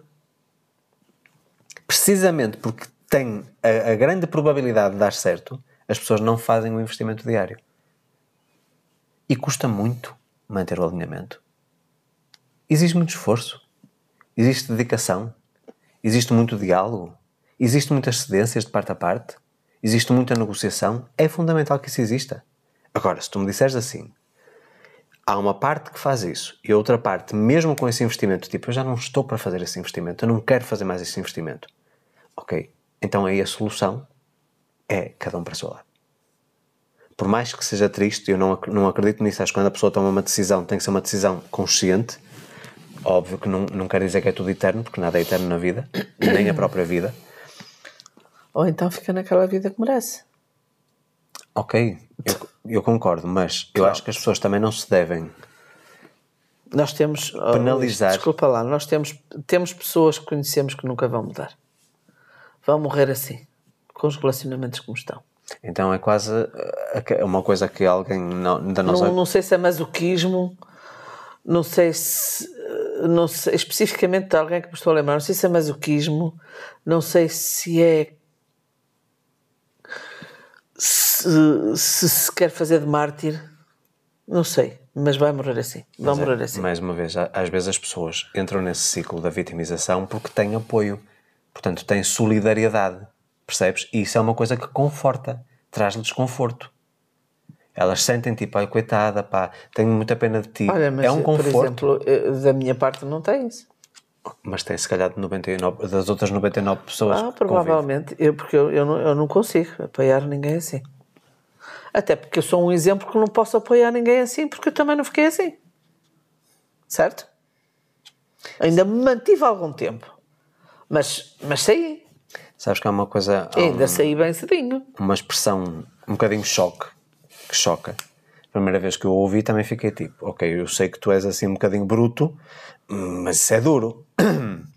Há alguém da nossa convivência que costuma dizer assim, essa pessoa já morreu e ainda não sabe. Sim, tem 25 anos, coitado, já está morto. Está morto, só está à espera da data de funeral. Ah, ah, sim. O Não é? funeral, pois.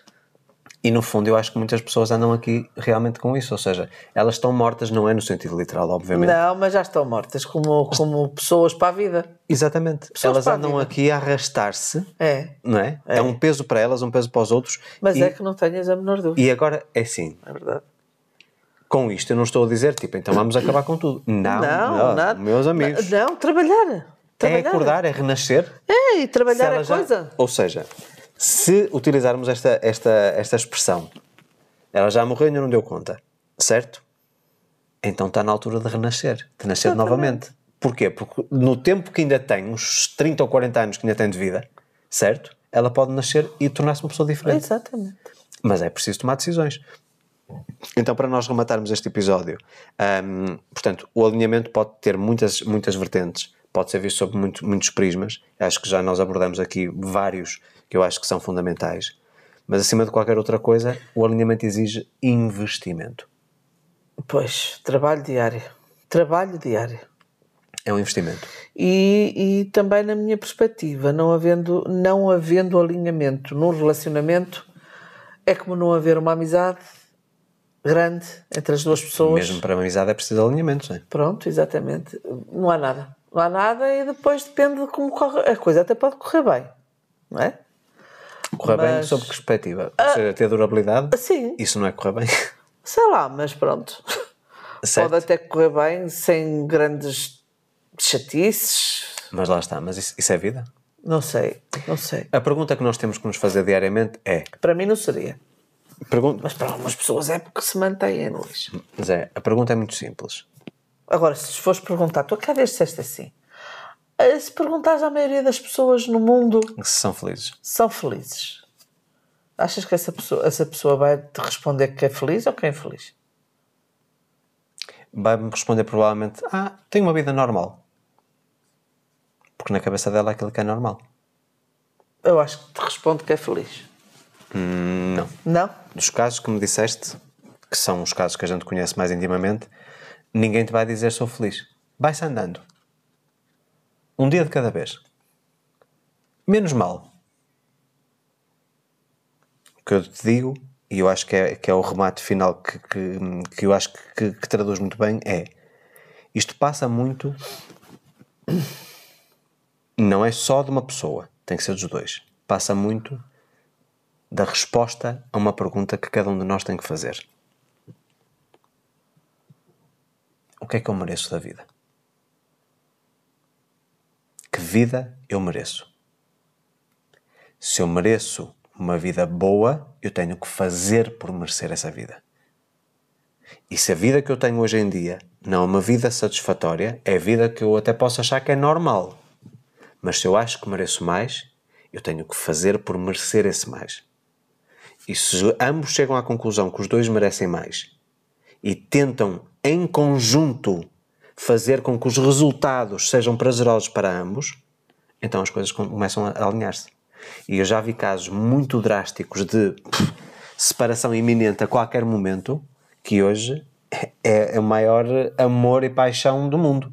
Precisamente porque os dois individualmente reconheceram que mereciam muito mais, que não estavam a extrair daquela relação aquilo que era o potencial deles, lá está, a fazer ver o potencial que nós podemos chegar. Se eu digo assim, no meu casamento, no meu relacionamento, isto não é satisfatório. Eu não estou a ter aqui nada que seja compatível com a pessoa que eu posso ser e com, com a vida que eu, te, que, eu, que eu mereço ter. Mais uma vez a questão do merecimento. Cada um tem a vida que merece. Se eu acho que aquilo que tenho é mais do que satisfatório, então eu só acho que mereço aquilo. Porque eu estou a trabalhar para aquilo, estou a ter os resultados baseados na proporção daquilo que eu vou dando, portanto eu não vou ter mais. Mas no dia em que eu respondo à pergunta de uma forma positiva, será que eu mereço mais? Não, eu mereço muito mais. Eu mereço ter muito, muito mais qualidade de vida, eu mereço ter melhores experiências, ter muito mais carinho, muito mais atenção, muito mais isto, muito mais aquilo. Obviamente que se eu digo que para nós recebermos nós temos primeiro que dar, é dar para receber, não é receber para depois darmos. Dar para receber, eu semeio para colher. Ok? Então, se eu acho que mereço, vamos imaginar o exemplo que eu acabei de dar: uma vida mais rica, mais, mais carinhosa, com mais afeto, com mais atenção. Se eu acho que mereço isso, então eu tenho que começar a dar ao meu parceiro isso primeiro. Aquilo que eu quero para mim. Eu tenho que semear para que o meu parceiro depois me possa retribuir. Certo? Portanto, eu jamais posso reivindicar se eu não estiver disposto a pagar o preço. Isso é inevitável. Mas eu acho que qualquer pessoa que nos está a ouvir neste momento e que responda à pergunta eu mereço mais e a resposta for afirmativa e tiver uma conversa muito séria com o seu parceiro ou com a sua parceira, exteriorizando isso, muitas vezes até vai ser descredibilizado, dizer assim: Olá, estás tu com as tuas coisas. Agora, agora, agora lembraste-te. Vivemos tão bem e agora lembraste-te. Tu dizes: Vivemos tão bem, segundo aquela que era a perspectiva ou os meus padrões até agora. Mas eu agora quero levar as coisas. Fazes comigo essa jornada? Vens comigo? Vamos buscar um objetivo diferente? É a diferença entre ter uma vida de manutenção e uma vida de prosperidade, em que vamos crescendo todos os anos, ou todos os meses, ou todas as décadas, não importa. Mas não estamos estagnados. Porque a vida de manutenção, o grande risco e o grande perigo dessa vida de manutenção é que, como tu estás a trabalhar para a manutenção, tu sabes sempre, se tu apontas para 10, tu vais ter 9. Certo? Se tu dizes, ah, está muito bom os 5, vais ter 4, começa a regredir, começas a ter cada vez menos. Certo? Portanto, o que eu digo às pessoas é: nunca se deve trabalhar a parte da manutenção, deve-se estar constantemente a, a, querer crescer. Pequenas coisas, seja na qualidade de vida da casa, seja no, no, conforto, seja na parte da maneira como nos tratamos. Por isso é que aquelas pessoas que vivem agarradas ao, ao, àquela premissa: ai, no namoro é que era bom, no passado é que era bom, ele mudou. É obrigatório haver mudança nada permanece estático. Não há nada no mundo que permaneça estático. Basta olharmos para as quatro estações do ano. O ano não está parado sempre na mesma coisa. Nós temos as alturas, por exemplo, agora do outono, em que temos as folhas a caírem todas. No inverno parece que nada acontece, é a planta que se está a nutrir para depois na primavera começar a florir. Certo? Portanto, se o mundo à nossa volta nos mostra que nada está parado, tudo está em movimento, os casais que não estão em movimento, sempre procurando melhorar qualquer coisa, sempre procurando elevar o seu espírito, elevar a sua vibração, melhorar a sua qualidade de vida, não estão no alinhamento certo. E aqui até estamos a apresentar um alinhamento diferente. Há o alinhamento entre o casal, o alinhamento na vida a dois, e há o alinhamento com aquilo que são as leis da vida. A vida quer crescimento, quer mudança, quer mudar folhas, quer terminar ciclos e começar ciclos novos. Há ciclos que são melhores do que outros? Com certeza que sim. Mas não viver preso a essa ideia de que, ah, lá atrás é que era bom. Pode ser muito melhor agora. Vai ser é diferente. Igual nunca vai ser. Porque se eu mudo todos os dias a pessoa que eu sou e tu mudas a, pessoa que tu és, a relação tem que mudar também. Porque não são as mesmas pessoas. A cada dia que passa, tu fazes um curso, vais tirar um curso de engenharia. A pessoa que tu és depois de teres a formação em engenharia, é uma pessoa completamente diferente da pessoa que iniciou a formação. Exato. Portanto, tu jamais podes ter o mesmo tipo de vida porque tu já não és a mesma pessoa.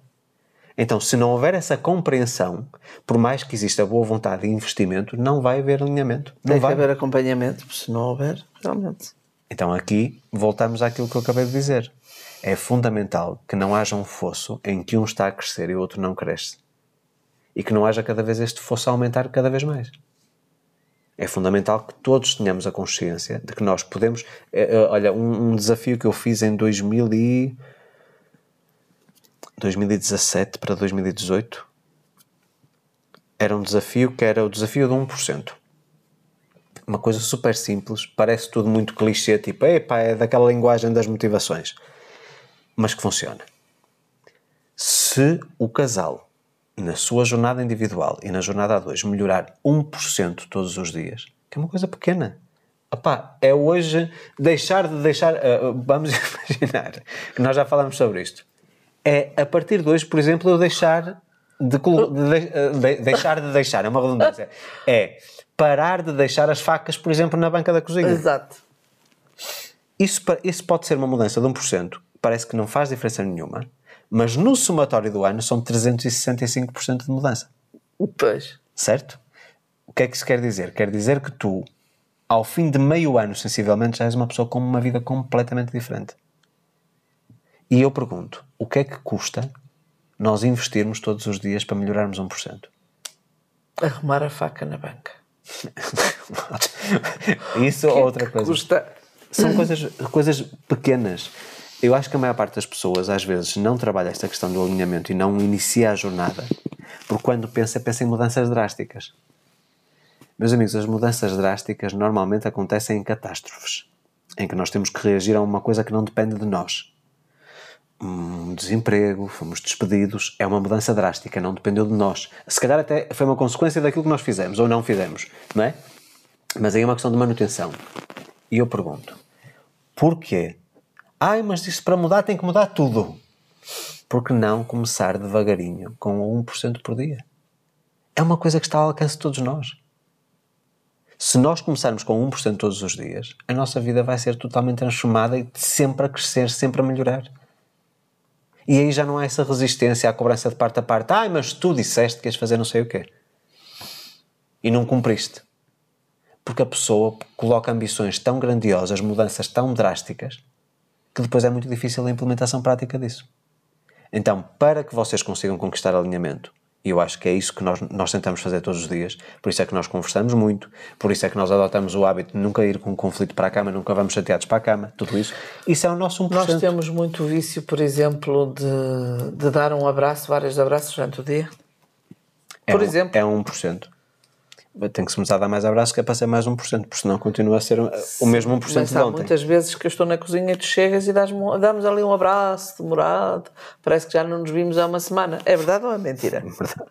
Pronto, quer dizer, eu, isto, não estou a dizer isto para, para toda a gente fazer, não é? Mas, Mas é, é- bom. mas é bom. É bom. Não, eu, não, eu adoro. E tu também gostas, que eu Espe- sei. Especialmente quando o abraço, isto fica uma dica que eu também não sabia, ah, Demora mais de. Não, nem é questão 30 da, segundos. Sim, mas nem é questão da duração. É questão de ser coração com coração. O coração encostado. O coração é um, portanto, é um emissor de, de cargas elétricas, não é? Portanto, temos cargas elétricas no, no coração a ser disparadas. Nós fazemos isso muitas vezes. E o coração com coração faz diferença. Às vezes é um, um boost que a gente leva. E, É, mas é. hum, É bom. é, é muito bom. Experimentem. É uma dica. Experimentem. É dar um abracinho assim demorado, assim, bem agarrado com os, com os braços a ocupar o corpo do outro, bem, bem demoradinho e, e experimentem ver se não sabe. Eu adoro.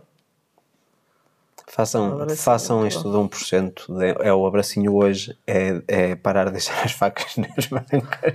É- É um elogio, é o abrir uma porta, é o ajudar a carregar É um o beijinho saco, da manhã, por exemplo. por exemplo. O É- último a chegar dá o beijo ou recebe. Depende. É a pessoa dizer até, até logo É. que te corra bem o dia. Coisas simples que no fundo acabam por ajudar a manter este alinhamento, a alimentar esse alinhamento. Não pensem, e, e provavelmente iremos falar disto no, noutro episódio, ah, não pensem que é tudo hum, mar de rosas, como já falamos em outros episódios, mas não pensem que isto é tudo fácil.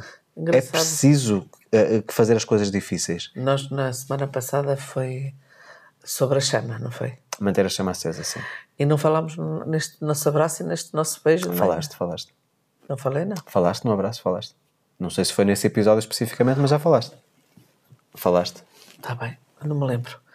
Uh, pronto, mas pensei que não tinha falado. No, no beijinho e, no, e no, no abraço, que damos vários às vezes. Temos dias que até nem damos nenhum. Mas temos outros que damos um e dois e três abraços. É para compensar os que não damos. Provavelmente. Portanto, ficamos por aqui esta semana uh, e, e, também queremos fazer uma pergunta e quero, quero o vosso feedback em relação a isso. Uh, temos pessoas que dizem que adoram ouvir os conteúdos de duas horas, duas horas e meia e temos pessoas que dizem, oh, Luís, nós gostamos muito, mas não conseguimos ouvir tudo de uma vez. Uh, será que dá para fazer episódios mais curtos? Portanto, tive esse feedback ainda hoje. Pronto, e nós também já estamos a fazer um bocadinho mais curtos já está quase em duas horas, portanto vai, vai, vai, nós tínhamos essa ideia quando começamos pois foi. e depois uh, acaba por ser a gente entusiasma-se e... pronto. Significa que é bom, portanto é, é, é, é também prazeroso para nós. É. portanto ficamos por aqui esta semana. Aguardamos o vosso feedback. Se estiverem a ver, ou neste caso a ouvir a partir do YouTube ou do Spotify, deixem o vosso comentário. Quero agradecer também às pessoas que têm subscrito e que têm seguido o podcast a partir do Spotify Uh, recebi hoje, curiosamente, o relatório do ano, um, portanto, de tudo o que foi o crescimento do, do, podcast. Fiquei muito surpreso pela positiva. Um, também muito surpreso por ter muita gente a ouvir a partir de Portugal, que era uma audiência que não era muito. muito pois, porque os portugueses ainda não estão assim não tão abertos. Mas já, já começam a estar. E, e, portanto, deixem sempre o vosso feedback, deixem sempre também sugestões de tópicos mais uma vez as pessoas têm, estão com alguma timidez a mandar as mensagens privadas com as sugestões, mas não mandam publicamente, não há vergonha. Nem, nem, não, não estamos aqui para criticar, isto é uma comunidade aberta, estamos todos no mesmo alinhamento, também existe isso. Exatamente. E portanto estamos aqui todos como uma grande família e, e o vosso feedback é sempre muito importante. Relembro, mais uma vez, todos os meus cursos a partir do, do link luisalvesoficial.com barra cursos terão 20% de desconto com o cupom Santos20 no checkout, portanto podem ter acesso a todos os meus programas. Um, mais uma vez, volto a sugerir o Ser Feliz é Possível. Se ainda não fizeram, vale muito a pena. É um curso que, para mim, é o que marca o início de qualquer jornada de transformação. E deixo esta dica como uma questão de alinhamento. Acho que é um curso muito interessante para fazer em casal, ou em, uh, portanto, fazer na dois, neste caso, cada um faz os seus exercícios, não é? Mas fazerem os dois ao mesmo tempo. Acho que quem não está em alinhamento neste momento e quer estar, acho que é uma excelente ferramenta para os dois terem esse alinhamento. Porque os dois vão ficar completamente desintoxicados emocionalmente, vão tirar todas as mágoas, tudo aquilo que os perturba e podem começar a criar e a convergir em termos de objetivos e metas um, de, de, vida. Portanto, dou-vos essa sugestão. Então ficamos por aqui esta semana. A minha e nossa gratidão pela, pela, pela vossa audiência. É sempre um prazer saber que vocês estão deste lado e que continuamos a agregar valor às vossas vidas um, e acabando por melhorar sempre uh, os vossos relacionamentos e trazendo dicas práticas e soluções uh, para conflitos, para problemas, porque todos nós queremos, no fundo, viver vidas felizes. Então, mais uma vez, a minha e a nossa gratidão pela nossa audiência e este foi mais um episódio do Santos da Casa. Não fazem milagres. Um forte abraço e uma boa semana a todos. Boa semana.